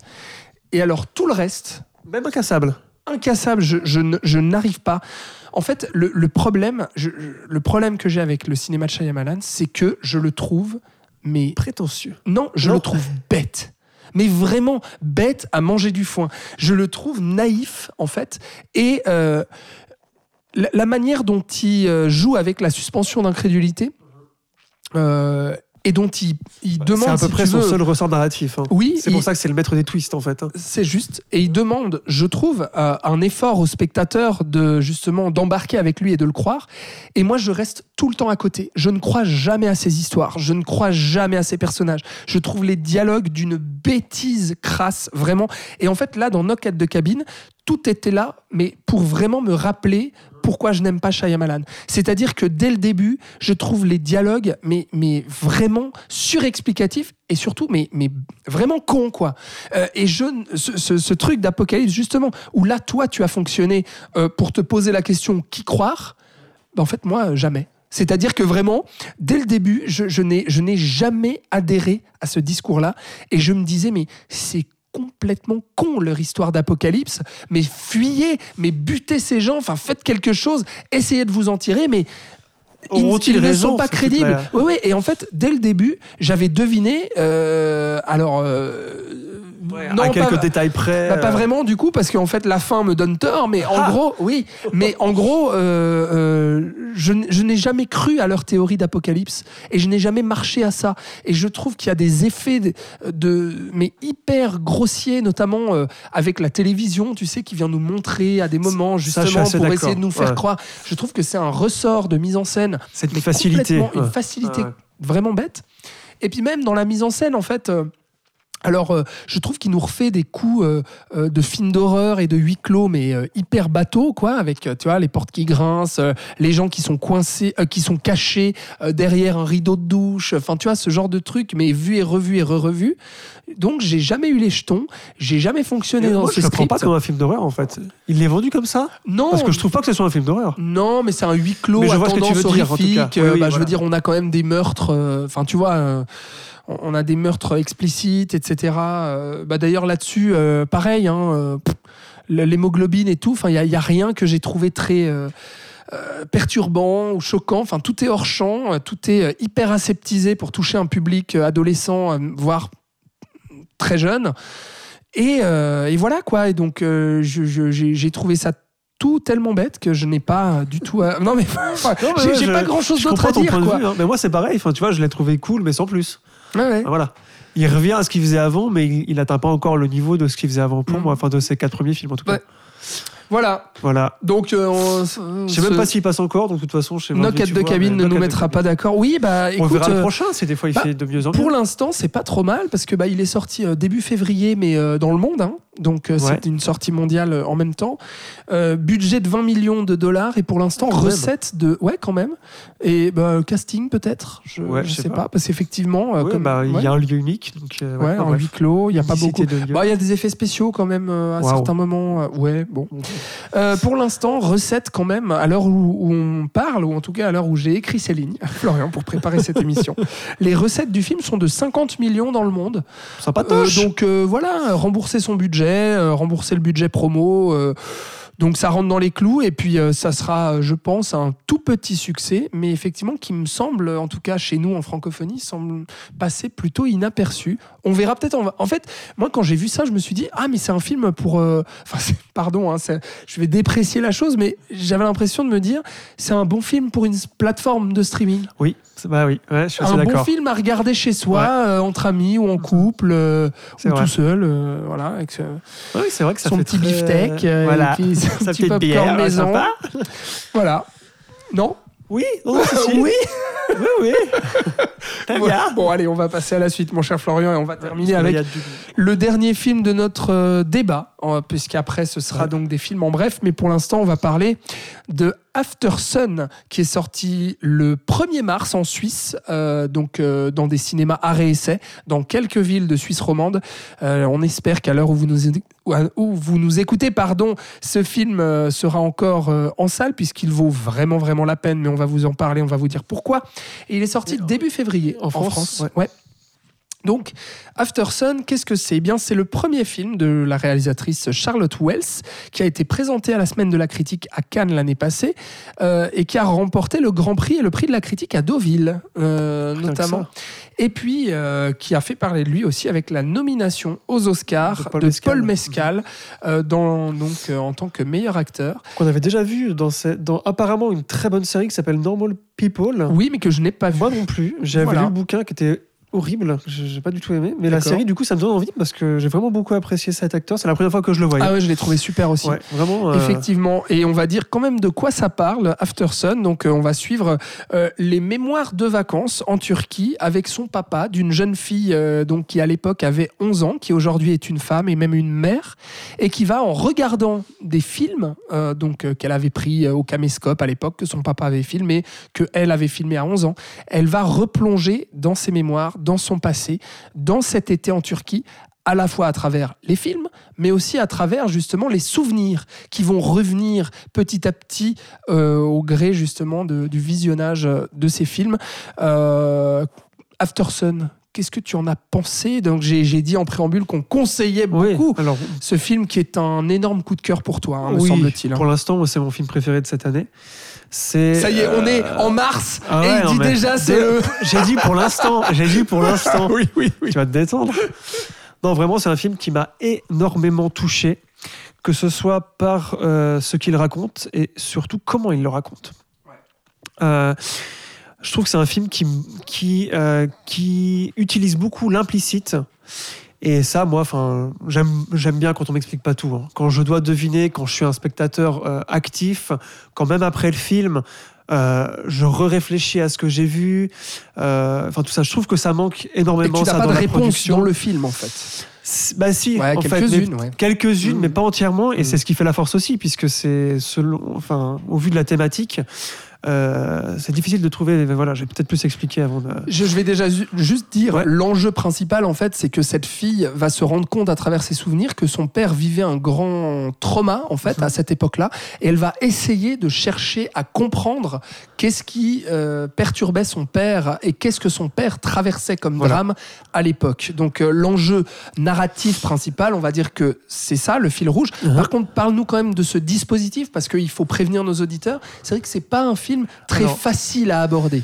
C'est un film très lent, déjà d'une, qui a un rythme lent et qui est très. euh, je vais pas dire contemplatif, mais qui, euh, qui se met pour objectif de capter quelque chose de de la vérité, en tout cas d'une certaine réalité, surtout d'un point de vue temporel. Parce que euh, on n'a pas le modèle narratif habituel avec un déclencheur. Enfin, si on l'a, mais tellement en filigrane que c'est pas genre ah on va aller euh, on va aller dévaliser une banque. Enfin, voilà, c'est pas aussi clair que ça, comme tu viens de le dire.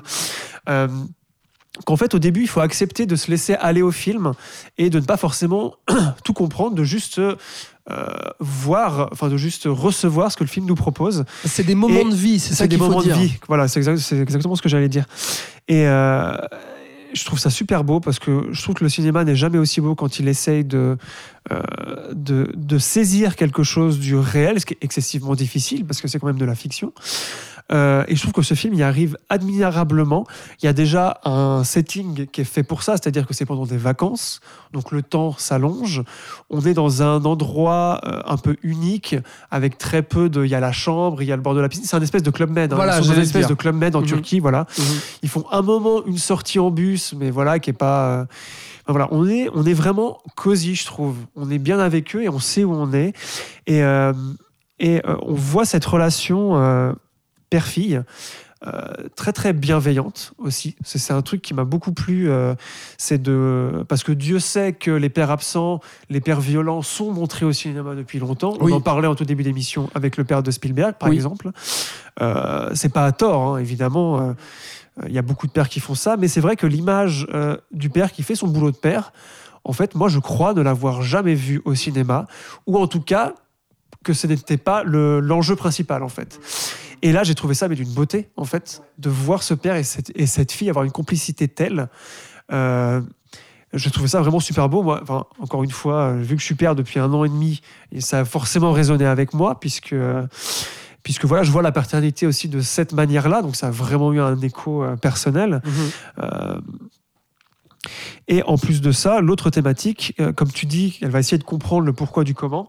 Euh, ça, je comprends qu'on peut être laissé sur le carreau parce qu'il y a vraiment des indices euh, qui sont pour moi une force parce que c'est vraiment des mini touches et des détails que si tu n'as pas été euh, proche aidant ou si tu n'es pas avec quelqu'un qui est atteint d'une euh, d'un- d'une maladie mentale ou en tout cas de, de troubles mentaux, pas forcément forts parce que le père on n'a pas d'effort, mais en tout cas des choses comme ça c'est difficile à, à voir en fait. Bien sûr. Euh, Bah, par exemple, il y a une scène où le père euh, va, se mettre à pleurer Ouais. euh, sans raison euh, apparente et puis sans qu'on nous dise aussi pourquoi. Exact. Est-ce qu'il pleure à ce moment-là il, il crache son dentifrice sur la vitre Oui. euh, de la salle de bain. Puis c'est vraiment très rapide. C'est presque fait dans le mouvement de la détails. caméra. C'est jamais, t'as Ouais. jamais un plan fixe. Regardez, Mhm. cet homme ne va pas bien. Oui. Euh, Tu vois. Et c'est à nous, en fait, d'essayer de comprendre Voilà. et de chercher, justement, à la manière de la fille qui, qui cherche dans ses souvenirs, c'était quoi le problème de mon père, en fait? Voilà. Qu'est-ce qui traversait comme difficulté, mon père? Alors, il y a, il y a des moments quand même, parce qu'il faut le dire, euh, c'est- il y a les difficultés financières, Oui. parce qu'on va très rapidement comprendre que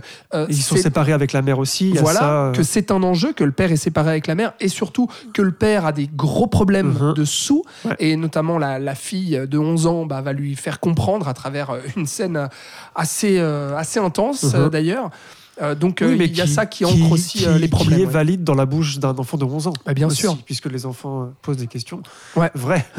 Bah, absolument. Et puis tout l'intérêt du film, c'est ça, c'est que en fait la, la, enfin, la, la femme, euh, la mère donc Mhm. euh, qui replonge dans ses souvenirs, Oui, c'est parce bah, qu'elle devient mère qu'elle replonge dans ses souvenirs. et va et va surtout comprendre certaines choses parce qu'aujourd'hui elle est adulte Mhm. et aussi qu'elle traverse qu'elle est mère. des, difficultés. et qu'elle rend Parce que tout à fait. On peut supposer, parce que la seule scène où on la voit euh, quand elle se réveille dans la nuit, c'est un couple homoparental. Euh, ça, on- enfin voilà, ça on le comprend assez rapidement, et on peut euh, supposer que ben il y a des problèmes aussi au-delà d'être juste une mère en fait, d'être une mère euh, lesbienne, ça doit encore être moins évident. Encore une fois, c'est de la supposition parce que euh, il n'y a pas un plan fixe qui dit waouh, je m'appelle Sam Mendes, c'est dur d'être gay et d'être parent en même temps. Voilà, tu vois ce que je veux dire? C'est que tout le film est dans ce truc de on va effleurer les choses et c'est au spectateur de faire le boulot. Ouais. Pour un premier film, je trouve qu'il y a aussi une, une maîtrise de la mise en scène. Ah ouais, non, non. C'est hallucinant. Enfin, moi, je. Bah pour moi, en fait, c'est c'est la grande force du film. Alors moi, j'ai, il faut le dire, c'est vrai, il faut quand même se laisser aller et se laisser prendre et, se laisser embarquer. Je peux comprendre vraiment. Accepter que ce soit un cinéma différent. aussi. Voilà, et que je je comprends vraiment qu'il y ait des gens qui soient totalement hermétiques à ce film-là parce que ça vient clairement pas nous prendre par la main. Et puis, euh, c'est c'est un, un- comment dire, un type de cinéma ouais, qu'on n'a pas l'habitude de, de- de voir tous les jours, effectivement. Moi, je me suis laissé embarquer totalement. Et justement, sur la mise en scène, moi, c'est ça qui m'a frappé d'emblée. C'est qu'en fait, je voyais dans chaque plan, là où justement, on- je vais le comparer avec le film de Sam Mendes. Pourquoi?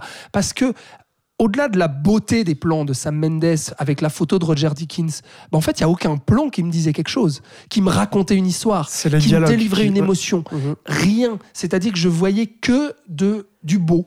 Du beau pour du beau. Du beau vide. Voilà, du beau vide. Et là, c'est du beau plein. Pardon, c'est pas très beau à dire, Non, mais- mais... franchement, chaque plan me transmettait une émotion, un message, quelque chose, me, me percutait, me faisait réfléchir à quelque chose. Et justement parce que le plan, parce que Charlotte Wells laisse le plan vivre et Ex- exister. Exactement. en fait. Il n'y a pas de plan séquence. Ouais. hein. Enfin, il n'y a pas de plan séquence virtuose. Il y en a un à un moment, je crois. Mais c'est pas genre, euh, Mm. enfin, c'est pas Sam Mendes encore une fois au début de Skyfall. Ouais.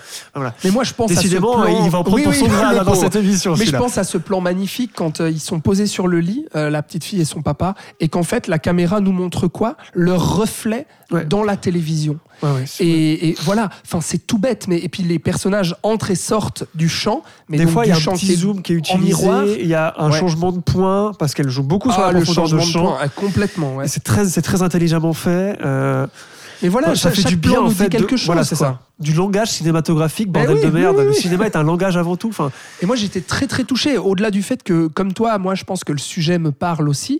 Et, et j'aime beaucoup les films qui sont empreints de non pas de nostalgie, mais de mélancolie. Et c'est un film très mélancolique et très beau justement à cet égard-là. mélancolie triste. Il y a- il- C'est Bah, c'est souvent, oui, mais, non. mais pas mélo, tu vois. Non, non, non, on n'est pas, pas dans le mélo. Et voilà, donc j'ai trouvé les, les personnages très attachants, euh, la mise en scène bouleversante et, et je me suis laissé complètement embarquer. Et par- la jeune aussi. euh, Ouais. Je sais plus Alors elle s'appelle, je l'ai, euh, Frankie Corio. Frankie Corio. ouais. Elle est super. C'est son premier ou son deuxième film, je crois, à Ouais. peine. Et ouais. Mais tu vois, en fait, ce qui est drôle, c'est qu'il y a quand même, ça aussi, il faut le dire, c'est qu'on est typiquement dans le prototype d'un du film. coming of age. de- ne- alors Non oui, on est dans Ouais, le coming of age, mais j'allais dire qu'on est dans le, le film prototype de festival. de Sundance. Euh, exactement. Indépendant. Voilà, Ah pour euh, les cinéphiles qui aiment le cinéma d'auteur, voiture. bah, bah. C'est vrai, mais il faut le dire. vrai. Mais pour autant, on est. Il n'y a, y a pas ces tics-là, Ouais. tu vois, du ciné indé. Et cette euh, prétention un peu aussi des fois que nous, nous on a compris le cinéma. Voilà. Voilà. Et nous, on va faire des beaux Tu plans sens que qui elle, elle fait et tout. voilà. Moi, je trouve pas parce que, encore une Son fois, film tout il est au a du service sens. de sa thématique en fait. Ouais. Et, euh, tu sais, pareil, il y a des scènes de danse. Combien de films d'auteurs indés ont des scènes de danse C'est vrai. avec en plus les, les stroboscopes, tu sais. Ouais, ouais. Mais Bah, en euh, fait, Xavier là- Dolan, Voilà, t'en ouais, cite, voilà. c'est parti. hein. Mais là, en fait, ces scènes-là, elles cartonnent, quoi. Parce que ça, c'est, il y a une vraie intention derrière cet effet stroboscopique qui vient justement euh, glisser un effet fantasmagorique d'apparition du père, de, de, de, de, de, reflet aussi entre la réalité du présent de cette mère. Et encore une et fois, du ça prend pas beaucoup de enfin, place. Et ça prend pas beaucoup de place. Toujours des petites touches. La scène de karaoké. Combien il Oui. y a de films indés avec une scène de karaoké? Moi, quand ça a débarqué, avec la petite fille qui chante, je me suis dit Oh merde, oh merde, ça y est, on retourne dans des clichés en fait. C'est une de- des scènes les plus importantes du film où là, si Bien tu sûr. ne comprends pas qu'il y a un truc qui va pas, Et en fait, ça nous détourne de ce scène karaoké qui doit être Uh-huh. émouvante parce qu'elle va, elle va chanter une chanson karaoké qui lui ramène de ses souvenirs nostalgiques.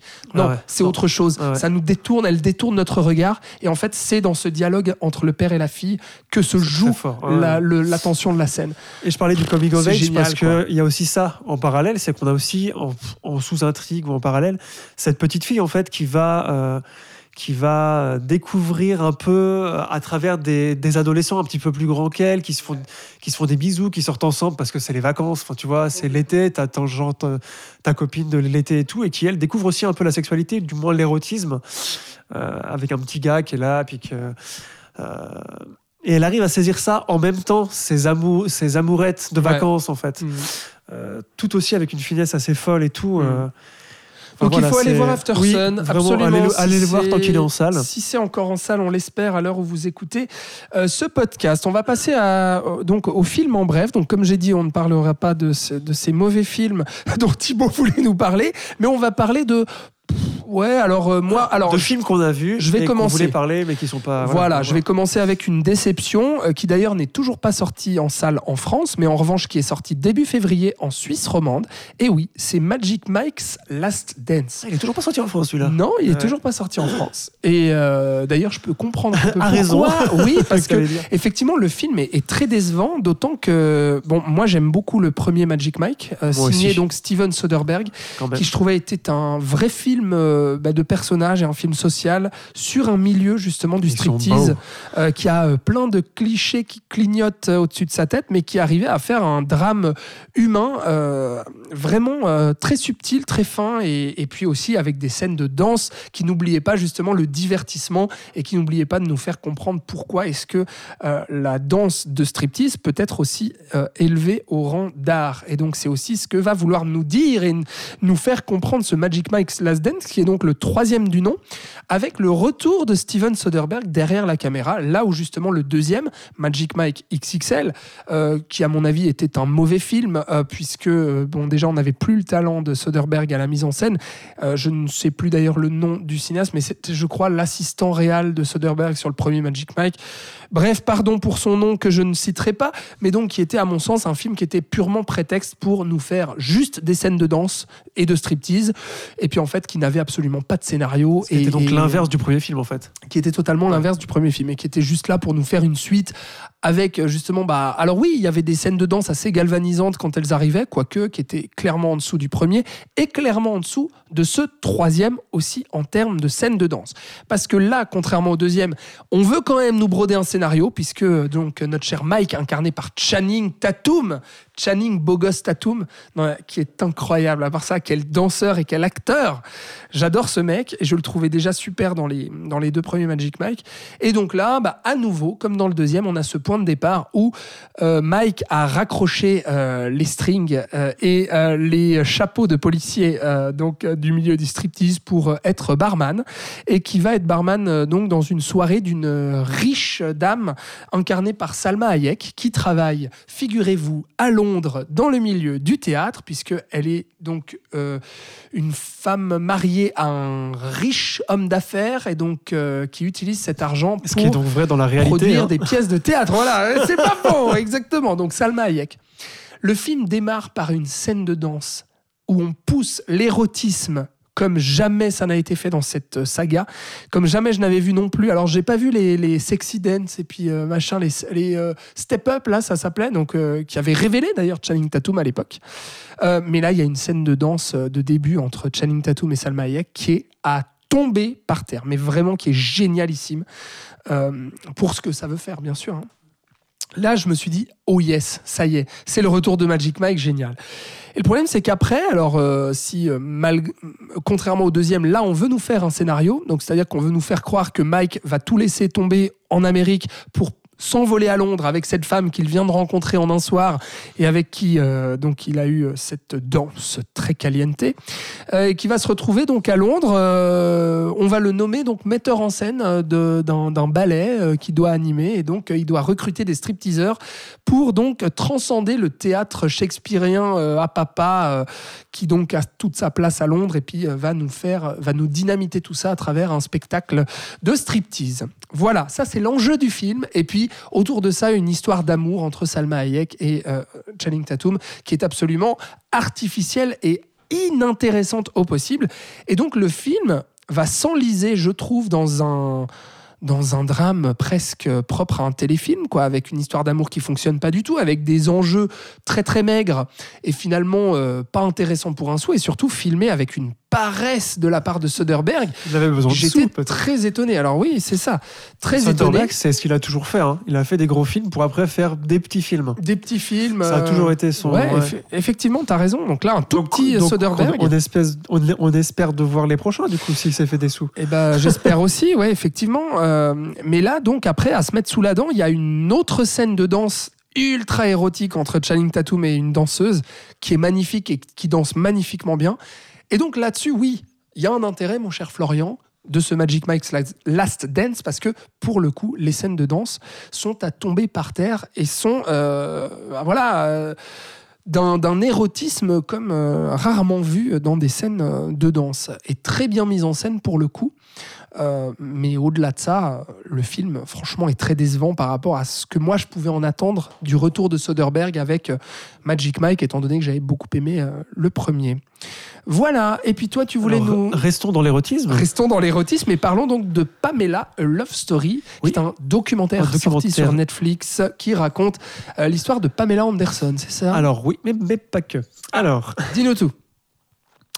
Euh, en fait, ce documentaire est donc un, un- une espèce de commande faite par Pamela Anderson elle-même euh, pour répondre à la série euh, télé euh, Hulu. euh, disponible chez Disney Plus en Europe, qui s'appelait euh, Pam and Tommy et qui revenait sur la fameuse sextape, puisque Pam, enfin, puisque Pamela Pamela Anderson. Anderson et Tommy Lee ont été les premiers euh, à être À fuiter sur le web. Voilà, c'est ça, en gros.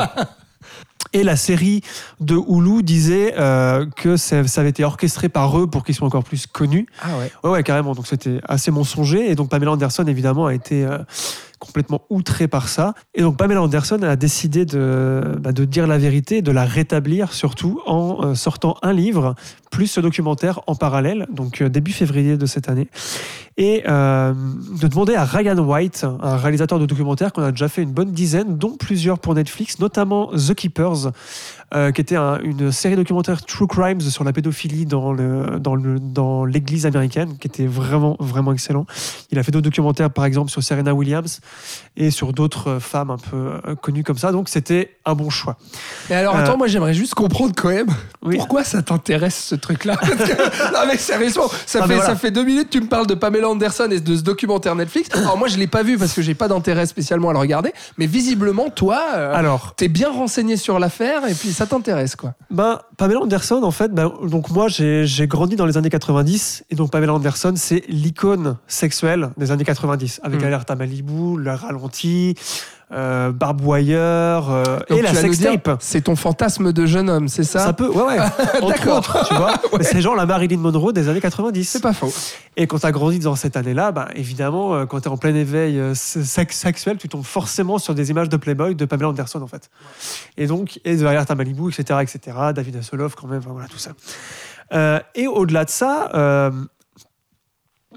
on sent. Enfin, ce, que, ce qui m'a aussi intéressé, c'est qu'elle allait, elle allait, elle allait dire en fait sa version à elle. Donc c'est un truc qui m'a intéressé de voir au-delà de juste ses gros seins, puisque, enfin, il faut Oui. l'avouer, à l'époque, elle était connue pour ça. hein, vraiment. Ah, oui, oui. Et d'ailleurs, elle en elle en a souffert et puis elle, elle en parle. Euh, ce que je trouve intéressant dans le processus de ce documentaire, c'est qu'en fait, euh, euh, Pamela a énormément documenté sa vie avec des caméscopes. Euh, donc comme dans After Sun, tout ça, tu vois, on Mhm. fait un lien hein, finalement. Ah oui, jusqu'à la sextape, a- effectivement. hein. Voilà, tu vois, la sextape qui lui a Oui. été volée et leakée sur Internet. Euh, et donc, elle avait une dose d'archives vidéo monumentale et elle tenait des journaux, mais euh, chaque jour, pendant, mais pendant 30 ans, 40 ans. C'était vraiment, vraiment imposant. hein. Euh, et donc, c'est ça qui fait tout l'intérêt de ce documentaire. Parce que sinon, un documentaire sur Pamela Anderson, ça aurait été, ben, on va aller interviewer truc et bidule qui a travaillé avec elle, machin, et ça aurait été chiant. Enfin, tu vois, ça aurait été vraiment le documentaire Netflix de base euh, qui rentre dans les sentiers battus, Ouais. qui voilà. Et donc là, c'est bien. c'est pour ça que je voulais en parler, parce que justement, ce qu'on voit pendant 1h, 1h50, 1h55, quand même, hein, il est assez long, Ah oui, d'accord. c'est Pamela aujourd'hui, euh, donc euh, déjà âgée, hein, 50-55 ans, euh, qui va revoir sa vie, en fait, mais revoir sa vie avec les vraies images, et on va être à ses côtés pour revivre ça. Enfin, pour vivre ça, nous. Parce qu'en fait, c'est des images assez intimes de sa famille, euh, de ses deux fils, de comment elle a vécu sa maternité, euh, de sa vie avec Tommy Lee, qui a été euh, beaucoup, beaucoup dé- détourné dans tous les tabloïds et dans Bah toute oui, la presse bah oui. de People, alors qu'en fait, ils avaient une vie plutôt normale, entre Mhm. guillemets, tu vois. Ouais. Euh, et donc j'ai trouvé ça assez rafraîchissant de découvrir en fait euh, ce côté humain de Pamela Anderson, puisqu'on on avait tendance à l'oublier évidemment, puisque c'était une, une icône sexuelle. Et, euh, et au-delà de ça, au-delà de mon rapport personnel à elle et à son personnage public, euh, je trouvais que le documentaire, euh, dans sa forme, essayait quelque chose de nouveau grâce à ses matériaux de base en fait, et qu'on arrivait dans une certaine intimité, dans une humanité qui faisait pour moi, qui fait pour moi tout le rôle d'un documentaire, c'est de pouvoir accéder à vraiment euh, des choses un peu secrètes ou un peu, voilà, pas juste raconter la vie de. Oui, en oui, gros. oui. Et ça va au-delà, et c'est justement pour ça que je le trouvais très intéressant. Et, et voilà. D'accord. Et d'autant plus, ça, sort très peu de temps après inédits. Blonde, Ouais. ce film sur Marilyn Monroe. Donc c'est comme s'il y avait une espèce de conjecture aussi euh, qui voulait ça. D'accord. Euh, voilà. Pamela, A Love Story Voilà. sur Et ça parle beaucoup d'amour, Netflix. justement. D'accord. Allez découvrir ça, ça peut euh, être Ok, intéressant. si vous êtes intéressé par eh bien, le destin de, de- de Pamela Anderson, ou même les coulisses justement eh bien, d'une superstar qui a été cataloguée, comme tu nous l'as dit, par son physique, sa beauté physique pendant longtemps et euh, mise à mal par certaines affaires. Euh, on va passer donc euh, à nos film films du sans passé. transition, à nos transition. films du passé. Voilà, faudra peut-être qu'on mette des jingles, hein, à l'avenir, tu vois, pour Ouais, séquencer un peu, idée, ça ça. serait pas mal. Euh, ou bien des même des les, les, les, les musiques de films, tu vois, comme on fait. euh, Comme on fait pour les longs formats. pour les fonds. On, écoute, on verra. On va En faire une boîte cas- à idées, puis on va mettre des petits papiers C'est dedans. ça, tout à fait. Ou bien vous, vous pouvez être notre boîte à idées et nous dire ce que vous en pensez aussi. Euh, nos films du passé. Eh bien moi, mon cher Florian, je voulais te parler de ma redécouverte euh, de Ed Wood de Tim Burton. Donc euh, redécouverte pourquoi? Parce que bah, je l'avais déjà vu il y a de ça une bonne dizaine d'années.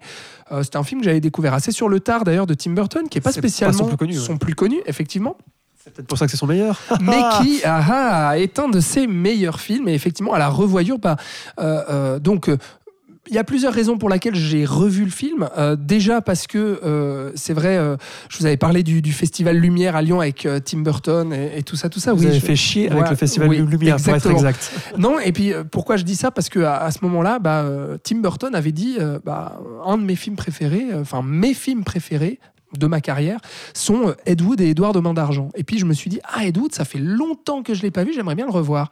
Et là, ça m'a d'autant plus donné envie de le revoir. Pourquoi? Parce qu'avec tous les films qui parlent de cinéma, et notamment un film comme Babylone qui parle de cinéma à travers la conception, le tournage, eh ben, je me suis dit, ah mais il faut que je revoie un peu ce que ça donne euh, Ed Wood.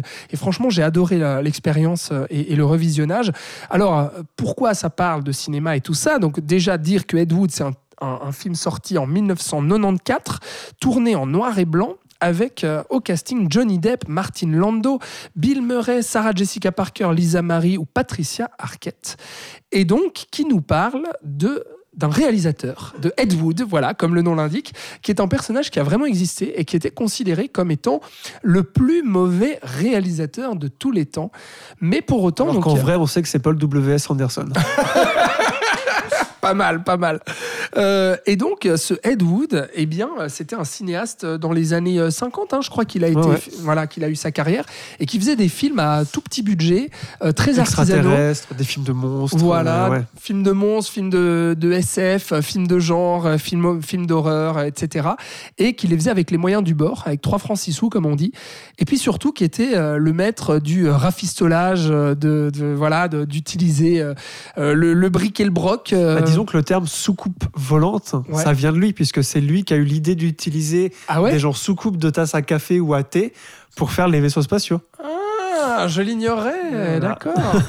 d'accord. Et donc, euh, bah, ce film-là va nous raconter un peu, la, enfin, une partie, on va dire, de, de la carrière euh, donc de, de notre cher Ed Wood, euh, qui s'intéressait à, ces- bah, à ce cinéma bis, en fait, quelque part. Et c'est pas étonnant de voir Tim Burton, comment dire, s'approprier un peu. ouais. Bah, c'est même logique. Alors, au-delà du côté film de genre, film fantastique, etc. Mais c'est vraiment que lui, Tim Burton, euh, il est vraiment, euh, il a vraiment construit sa carrière, enfin son, sa cinéphilie sur les films de monstres de la Hammer euh, dans les années 30. Et donc du coup, c'est Johnny Depp qui incarne ce Ed Wood. Et puis le but du film, ça va être de nous montrer bah, un bout de la carrière de- d'Ed Wood euh, à travers des tournages et notamment de films avec Bella Lugosi. Donc Bella Lugosi qui incarnait Dracula forcément dans les films euh, Universal Monsters justement. Euh, et euh, donc moi je, je- trouve le film euh, fabuleux parce qu'il il arrive à la fois à être ce film qui parle de cinéma, qui parle d'artisanat, qui parle de conception et du coup d'amour pour le cinéma parce que ce réalisateur qui se battait justement pour avoir un microscopique budget pour arriver à faire ces trucs euh, qui étaient regardés d'un œil euh, méprisant par la plupart des producteurs et de ses compères aussi réalisateurs et autres parce qu'on lui disait mais toi mais tu fais ça avec trois bouts de ficelle puis c'est moche puis ça marche pas puis on n'y croit pas. Mais lui oui il continue il se défonce par amour justement pour le pour le cinéma. Et je trouve que le film arrive à la fois à, être euh, à être beau là-dedans dans cet hommage là que fait Tim Burton en fait à cet homme et plus largement au cinéma et à sa manière d'entrevoir le cinéma mais il arrive à être aussi super drôle parce que Johnny Depp, bon bah voilà, il incarne Ed Wood, je trouve euh, à merveille dans ce film. Euh, et puis pour moi, il y a, une scène, si tu veux, qui, comment dire, euh, qui résume en fait euh, euh, toute la volonté, enfin tout ce que représentait Ed Wood finalement et, et- qui est la beauté qui se dégage du film. C'est un moment donné où euh, tu as, ils sont allés recruter euh, ce catcheur là, tu sais, le chauve, et puis euh, il lui demande à un moment donné de, de, passer à travers une porte dans une scène. Et alors le mec, qu'est-ce qu'il fait? Il est un peu grand, un peu imposant.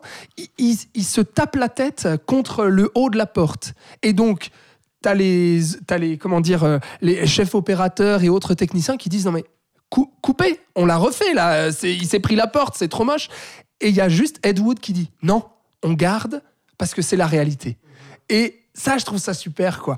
Donc voilà, et le, film est, euh, très, euh, enfin voilà, euh, très drôle aussi dans, dans, dans, les différentes scénettes. En fait, ça marche un peu comme ça, par scénette de tournage, et puis surtout très touchant dans la relation aussi avec cette ancienne gloire, donc Bella Lugosi, incarnée par Martin Lando. voilà, je trouve ça, je trouve ça drôle, je trouve ça divertissant et, et puis passionnant. Et c'est d'autant plus un film euh, très beau que je crois que c'est le film le plus personnel de Tim Burton, puisque Ouais. Tim Burton, Ed Wood, il y a une identification qui est claire. euh, dans d'une, le genre qu'ils choisissent de faire, euh, de films qu'ils font, et euh, de ce rapport à la différence et à la, mon- et à la monstruosité, Bien sûr. puisque euh, Ed Wood est aussi montré comme quelqu'un qui se travestit, qui aime porter des vêtements de Oui, femme. c'est juste, oui, oui, j'en ai pas parlé. D'a- D'ailleurs, sur l'affiche du film, il porte, un, il porte une espèce de fourrure rose, un peu un truc Mm. comme ça. Il y a une perruque dans sa main, ouais. Voilà, plutôt, ouais, excuse-moi. Et euh, qui, à l'époque, dans les années 50, c'était enfin, voilà, considéré comme monstrueux d'être comme Mhm. ça, d'être, euh, d'être, euh, de s'habiller. Travesti. travesti, pardon, merci. Euh, et donc, on sent bien que Tim Burton a, il l'a toujours dit, hein, que c'était un de ses réalisateurs préférés, mais ça va au-delà de son rapport à ses films, ça va vraiment euh, euh, un rapport à la personne, en fait. Et donc, tu sens que Tim Burton parle de lui aussi, Bien et sûr. parle peut-être de ses débuts euh, à Disney, que euh, c'était difficile de Côté incompris, en fait. se faire voilà de- du, du gosse euh, différent dont, à qui personne va parler dans la cour de récréation. Typiquement parce que Tim Burton est, est clairement l'archétype de ça en fait et on a fait toute sa carrière. Parce que Edouard Romain d'argent c'est la même chose. Il- et je pense que Edouard s'appelle Edouard parce que Ed- Edward Wood s'appelait Edward Wood enfin tu vois. Et euh, c'est d'ailleurs étonnant qu'il l'ait fait aussitôt dans sa carrière. C'était vraiment un truc qu'il va avoir à cœur depuis le début. Parce que ces genres sont, je sais pas, quatrième film, cinquième Ouais, film, ouais, à peine. C'est juste après Edouard de Main d'Argent. hein, voilà, ouais, ouais. Et euh, ou après Batman 2, non? Ah oui, C'est pardon. après Batman 2. Possible. Et, euh, et voilà, donc c'est pour moi un des deux meilleurs, en tout cas, ouais, clairement. euh, parce qu'il a une sensibilité qu'il n'a pas dans les autres films, en fait. C'est pour ça que je dis que c'est personnel et que c'est. euh, et le casting aussi. Enfin, là, tu l'as énuméré. Mm. euh, ils sont tous parfaits. euh, Johnny Depp, c'est aussi un de ses meilleurs rôles. C'est clair. Et, euh, ouais. et tout ce rapport à Bella Lugosi aussi. Euh, on parle des films qui en ce moment, comme tu disais, avec, le, avec Babylone, qui, qui marquent une, une espèce de bilan, comme si c'était la fin d'une ère du cinéma tel qu'on le connaît nous, tel qu'on l'a connu nous en tout cas dans notre génération. Et puis là aussi, j'ai l'impression qu'il fait la même chose ouais. en fait, parce que Lugosi finit quand même euh, accro à la morphine, je crois. Ouais, ouais, ouais. Enfin, complètement de drogué, complètement à vivre reclus dans sa maison. Et Ed Wood veut essayer de le faire tourner euh, parce que c'était une immense star. Hein, Mm. Lugo- Lugosi, euh, il a, il a joué dans des dizaines et des centaines de films même. Et là, il Et, fait euh, peine à voir, quoi. Voilà, mais il Mm. essaye de faire revivre quand même ce vieux cinéma Mm. qu'il aime. Et donc, tu as tout ce rapport que je trouve très. Que je trouve très sans y toucher non plus parce que Bien tout sûr. est tellement bien mêlé dans le drame et dans le scénario. Ouais. Enfin, ouais, donc pour moi, c'est un grand film de Tim Burton et un grand film tout court. Et ben voilà, et ben je, je te rejoins totalement, mon cher Florian. Voyez ou revoyez euh, comme moi, du coup, euh, Ed Wood, donc de Tim Burton, sorti en 1994. Et on passe donc à ton film du passé. Oui. Toi, tu as découvert, euh, et j'ai fait de même, du Oui. coup, parce que tu m'as Il- donné il envie. était sur ta liste. si Il tu était sur dit. ma liste de films à voir, exactement quand je me faisais une rétrospective Jean-Paul Belmondo, puisqu'on va vous parler juste. de Léon Morin, prêtre, signé Jean-Pierre Grand cinéaste français des années 60 notamment. Et donc, ce film-là est sorti en 1961 avec au casting Belmondo et Emmanuel Riva. Euh, tu voulais pitcher peut-être le film déjà? Oui. Ouais. Eh ben, Alors pendant, euh, ça se passe pendant euh, pendant l'occup- pendant l'occupation dans un dans un petit village de, de campagne française. Euh, on va suivre Emmanuel Riva qui donc joue une veuve de soldat qui qui est agnostique. Donc elle ne croit elle croit que ce qu'elle voit, en gros, euh, d'un point de vue religieux. Et elle va se mettre en tête, on ne sait pas trop pourquoi, pour passer le temps ou juste pour se lancer un défi, de challenger un prêtre de la ville sur l'existence de Dieu et euh, de l'emmerder un peu en fait. Elle veut le taquiner un peu, euh, qui est donc joué par, euh, par Jean-Paul Bel, Bel- Bel- Belmondo. Pardon, Bah par c'est Jean-Paul c'est Belmondo. pas, c'est pas spécialement un défi, c'est plus que, en fait, elle, elle a tellement de rancœur envers la religion, envers, Oui, envers. Dieu, Ouais. etc., que du coup, elle veut en fait démontrer aux prêtres bah, que la foi n'a que des, des, dommages. quoi. que des- ouais, exa- exactement. Donc elle est très sûre d'elle et elle va commencer en fait à, à aller voir ce prêtre de manière régulière et avoir des espèces de séances d'école où en gros ils vont débattre de euh, est-ce que la Bible a raison, est-ce que l'Église en tant que telle a raison, parce qu'il y a vraiment une différence qui est faite et c'est très intelligent. Bien sûr. Et euh, face en fait euh, à la bienveillance et à la spiritualité de ce prêtre et, et à son côté très communicatif et non jugeant, elle va petit à petit en fait ne pas avoir le choix. Elle le dit elle-même. Avec vous, c'est impossible de ne pas devenir chrétien, enfin ouais, ouais, catholique en tout cas. Et euh, sauf que ça va aller beaucoup plus loin puisqu'elle va euh, presque être touchée par la grâce complètement, donc devenir euh, voilà complètement mystifiée carrément. Je crois qu'on arrive à du mysticisme à un moment dans le film. Et, euh, et voilà pour un petit pitch euh, rapidement. Euh, pour ceux, pour celles et ceux qui ne savent pas qui est Jean-Pierre Melville, je voulais revenir vers lui parce Ouais. que il n'est pas forcément connu pour pour ses premiers films. Il est surtout connu pour ses cinq films de fin de carrière qui sont les meilleurs polars du cinéma français. Je pense qu'on peut le dire comme ça. Je les ai pas vus. Mais alors voilà, tu pourras continuer Oui. si tu as commencé avec C'est Léon Morin. premier Melville que je vois, sauf Ah erreur. ok, je savais pas. Mais moi Ok, non plus. alors sérieux, continue, hein, parce que ouais. le samouraï, le cercle rouge, l'armée des ombres, euh, je vais que citer cela parce que sinon euh, on n'a pas fini. Euh, mais Jean-Pierre Melville est quelqu'un qui était très à part dans le cinéma français, beaucoup d'influences asiatiques, japonaises no- no- no- notamment dans sa dans sa manière de, de mettre en scène très très très très épurée, avec des personnages très très taiseux, surtout des gangsters assez taiseux qui avaient des rapports euh, avec l'honneur. Bon, le samouraï s'appelle pas le samouraï pour rien, c'est clairement Ouais. un film de samouraï, mais fait à la sauce polar euh, française. Bah, le Blu-ray m'attend d'ailleurs. Je l'ai euh, acheté, voilà, bah, qu'est-ce j'attends de voir ce hein, film. Aucune excuse. Oui. Et, euh, et, et il est très connu pour ça, en fait. Et euh, ce qui est intéressant, c'est de voir les films qu'il a fait avant. Euh, Puisqu'avant d'être connu, il a fait plusieurs, euh, plusieurs genres. Et euh, Léon Morin-Prêtre, c'est le film qu'il a fait co- connaître, puisqu'il a Ouais. reçu euh, le Lion d'Or du Festival de Venise en 61, qui à l'époque s'appelait le Grand Prix de la ville de, Oui, de Venise. de- de Venise. Et c'est un film qui a eu un succès euh, public en France avec 2 millions d'entrées. C'est Mhm. quand même beaucoup. hein. Ouais. Euh, pour un film comme ça, qui est Alors quand même c'est les très, débuts de euh, Belmondo aussi. Hein. euh, ouais, bah, Bah il, oui. il s'est changé, il se l'est changé avec euh, Jean-Luc Godard en fait. Bah, voilà, c'est la même période. Et Belmondo fera quatre films avec Melville quand même, Le Doulos, L'aîné des fers chauds et l'autre, je ne sais plus. Bien, je ne peux pas t'aider, mais je crois qu'il est Wikipédia dans le Bob, le- fera. je crois qu'il est dans Bob le flambeur. Bah bref, voilà. En tout cas, il a fait quatre films avec Melville. Il se l'est changé un peu avec Godard comme ça quand il était dispo, etc. Euh, parce que Melville a eu une influence énorme sur la nouvelle vague aussi, hein. surtout sur Godard. euh, voilà, parce qu'il faisait des films avant Godard, c'était un peu le- un de ses mentors, en, en tout cas. Mais là, je m'égare. Euh, ce qui est très intéressant avec ce film, qui moi, j'ai commencé avec ces polars qui sont donc, comme je le dis, avec des personnages qui ne parlent presque pas, Mhm. c'est que là, ça parle. Ah oui. Ça parle tout le temps. Ah bah, fait. le- vraiment. c'est- voilà.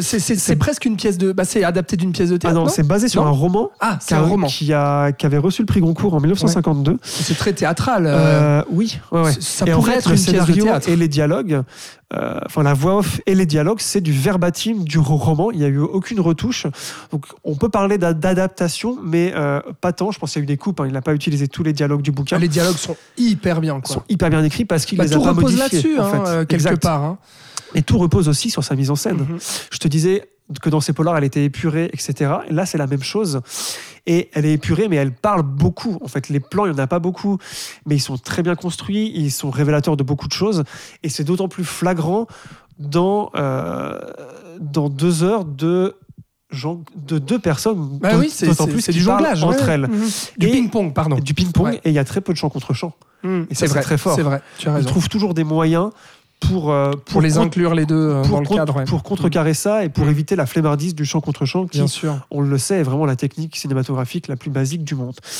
Euh, au-delà de la forme, le fond, euh, ben, là qui est plus donc du coup à voir avec le roman de base euh, que le film en tant que tel, puisque Melville encore une fois a fait du copier-coller, hein, clairement, euh, est, est vraiment passionnant sur ce, ce rapport entre le cynisme matérialiste donc de, de ce personnage qui s'appelle Ber- Ber- Barney. Un nom Ouais. chelou pour l'époque, Ouais. s'appelle Barney quand même. Et, euh, et ce prêtre qui lui donc a beaucoup plus de spiritualité et de bienveillance, c'est vraiment passionnant. C'est comme regarder un débat euh, Ah oui, oui, oui. sur une chaîne télé, mais un débat vraiment bien avec des gens super Ouais, intéressants et qui savent ce qu'ils disent, pas, de, pas les, les, les- débats stupides qu'on peut voir aujourd'hui. Et c'est passionnant, c'est... euh, on apprend beaucoup de choses et moi j'aime bien en fait qu'on remette en question la religion, mais j'aime bien aussi qu'on lui, euh, qu'on lui rende ce qu'elle a de bien, Ouais. c'est-à-dire qu'à la base, Mais bien sûr. la Bible, c'est du positif. C'est-à-dire, prends soin de ton prochain, ne tue Mm. pas, gna, gna, Mm. gna, gna. Et là, c'est ce qu'on voit. Et je trouve ça super Mais alors- parce que. Mais Oui, attends, vas-y, vas-y, vas-y. Il y a un envers de la médaille à ça. Je, je parle beaucoup, hein, excuse-moi, mais euh, C'est ton coup de cœur. hein. c'est mon coup de cœur, c'est vrai. Ouais. Euh, et en parallèle, en parallèle, surtout dans la deuxième partie du film, on va voir que. En fait, Belmondo n'est pas que bienveillant, etc. Est-ce que c'est conscient ou inconscient de sa part? Mais il a un côté assez dragueur. Et est-ce qu'il le fait exprès ou pas? Ça, je trouve, c'est un enjeu du film Ouais, ou est-ce que c'est elle aussi qui, qui voit vois, des choses en lui, Bah, bien qui, sûr, voilà, parce qui projette des choses en lui. Il y a la confrontation donc euh, Parce qu'il est beau gosse. de Voilà, l'esprit qu'il et faut de la dire. chair, et voilà. et il y a plein de meufs qui lui tournent autour. Ouais. C'est-à-dire que elle, elle travaille Mm. euh, dans une espèce d'école. Ouais. Et toutes ses collègues sont passées le voir Ouais. et toutes ont envie de se le taper, clairement. Sûr, il y en a qui sûr. lui disent il finit au lit avec moi la soir, parce que moi je suis trop une bombe. Toi, t'es là, non mais meuf, euh, c'est genre le mec le plus prude que t'as vu de ta vie. Mais lui aussi en joue. Et je trouve que cette thématique-là aussi est passionnante, puisque elle est tellement éloignée de la spiritualité. Et euh, ce qui est très intéressant, c'est que le roman et donc le film ne donnent pas de réponse claire, en fait, mais montre que les manifestations de ça, en fait. Bah, pour moi, tout l'intérêt de, de ce film-là, c'est que tu crois que tu vas assister à un cours de théologie pendant Ouais. deux heures. Ce que tu fais Et un en peu. fait, bah, au va- début, ouais. euh, oui, il y a de ça, mais en fait, euh, moi, pour moi, l'intérêt du film, il, il réside ailleurs. Et il réside dans cette relation, euh, euh, dans ce rapport, en fait, entre les deux. Je trouve Emmanuel Riva vraiment génial et Belmondo, bah, aussi, Oui, bon. mais elle, elle est vraiment très, très touchante, je trouve. Et justement, dans la naissance d'un- d'une attache de sentiments, de désir, de désir interdit, surtout. Et, que, et que le et du coup, personnage de d'amour, Morin euh, va interdire. Enfin, Exactement. Et d'amour frustré et, Ouais. de- d'amour manqué. Et moi, c'est là où je trouve le film très beau. D'autant plus. Ouais. Bah voilà. C'est, c'est, ouais, c'était vraiment. euh, donc, c'est un très beau film pour ceux qui connaissent euh, le polar, enfin les polars de Belleville. Ouais. Vraiment découvrir sa première partie de carrière parce qu'il y a vraiment des choses qui, Et bah, tu me Montre donnes envie. qu'il est capable de faire autre chose et que c'était un, un bon réalisateur de manière générale. Eh bah super, merci euh, Florian. Donc bah, ça m'a plaisir. ça m'a fait découvrir aussi donc Melville et du coup ce Léon Morin prêtre sorti en 1961 que l'on vous conseille de voir ou revoir du coup chez vous. Merci mon cher Florian pour ce podcast. C'est toujours en un général, plaisir. pour cet oui. épisode. Euh, merci à vous qui nous avez euh, écoutés donc pour euh, ce saloon du mois de mars. On espère vous avoir donné envie de voir ou revoir certains films et puis qu'on vous a apporté justement des clés aussi de lecture. C'est aussi notre but par rapport à euh, certains euh, grands films qui sont sortis quand même ce mois-ci. Euh, Bah, on peut citer Oui. notamment franchement Fablemans et Aftersun qui sont des juste. gros coups de cœur Ouais. euh, à tous les deux et, Top 10. et sur lesquels on est plutôt d'accord. On embrasse encore notre cher Titi qu'on espère revoir euh, en forme le mois prochain. Et puis bientôt aussi pour un euh, pour un long format carrière, voilà, euh, qui va pas tarder euh, à sortir. On vous en dira plus sur les réseaux très bientôt. Merci bien entendu de nous avoir écoutés. N'oubliez pas de nous suivre sur vos réseaux sociaux préférés Twitter, Instagram, Facebook, at le Saloon Podcast. Et puis sur vos plateformes de podcast préférées, on est partout Spotify, Deezer, YouTube, Apple Podcast, Google Podcast et autres. Euh, on vous dit euh, à bientôt. Bah, on se retrouve le mois prochain. C'était le Saloon. Bye